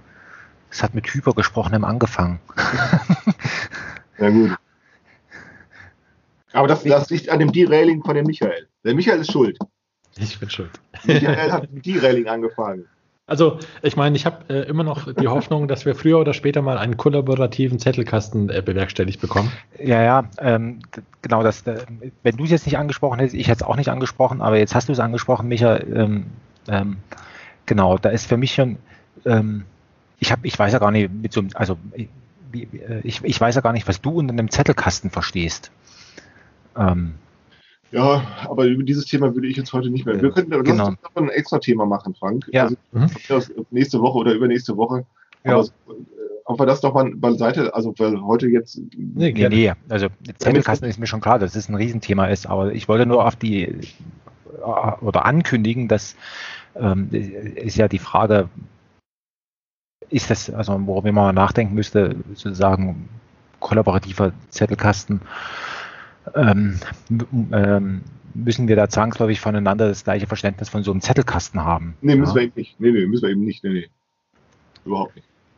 So. Also ich habe, nee. ich hab, äh, ja, aber gut, lass uns nicht heute darüber reden, weil nee. das nächste Thema noch wäre jetzt ein bisschen viel. Nee, nee. Ähm, ich werde am Wochenende mal wieder in die wunderschöne Bibliothek gehen und ähm, dort Zukunfts, äh, Zukunftsromane, also hier äh, Stanislav Lem äh, Romane mir ausleihen, damit wir auch mal diese Folge dann äh, mal aufnehmen können. Stanislav Lem ist dringend zu empfehlen. Ja, ja.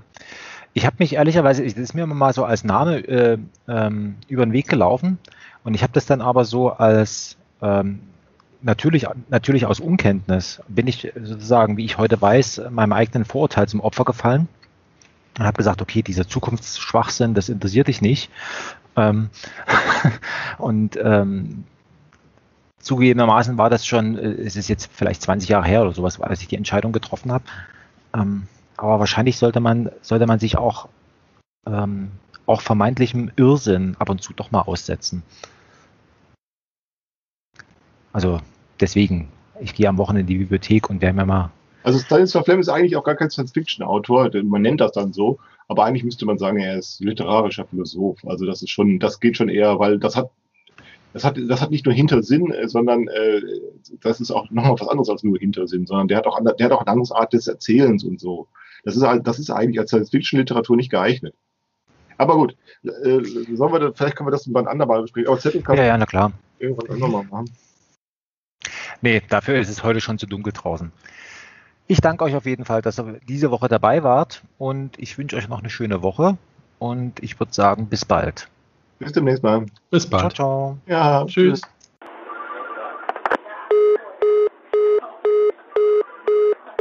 Helaas is de verbinding om radiotechnische redenen verbroken. Probeert u het later nog eens.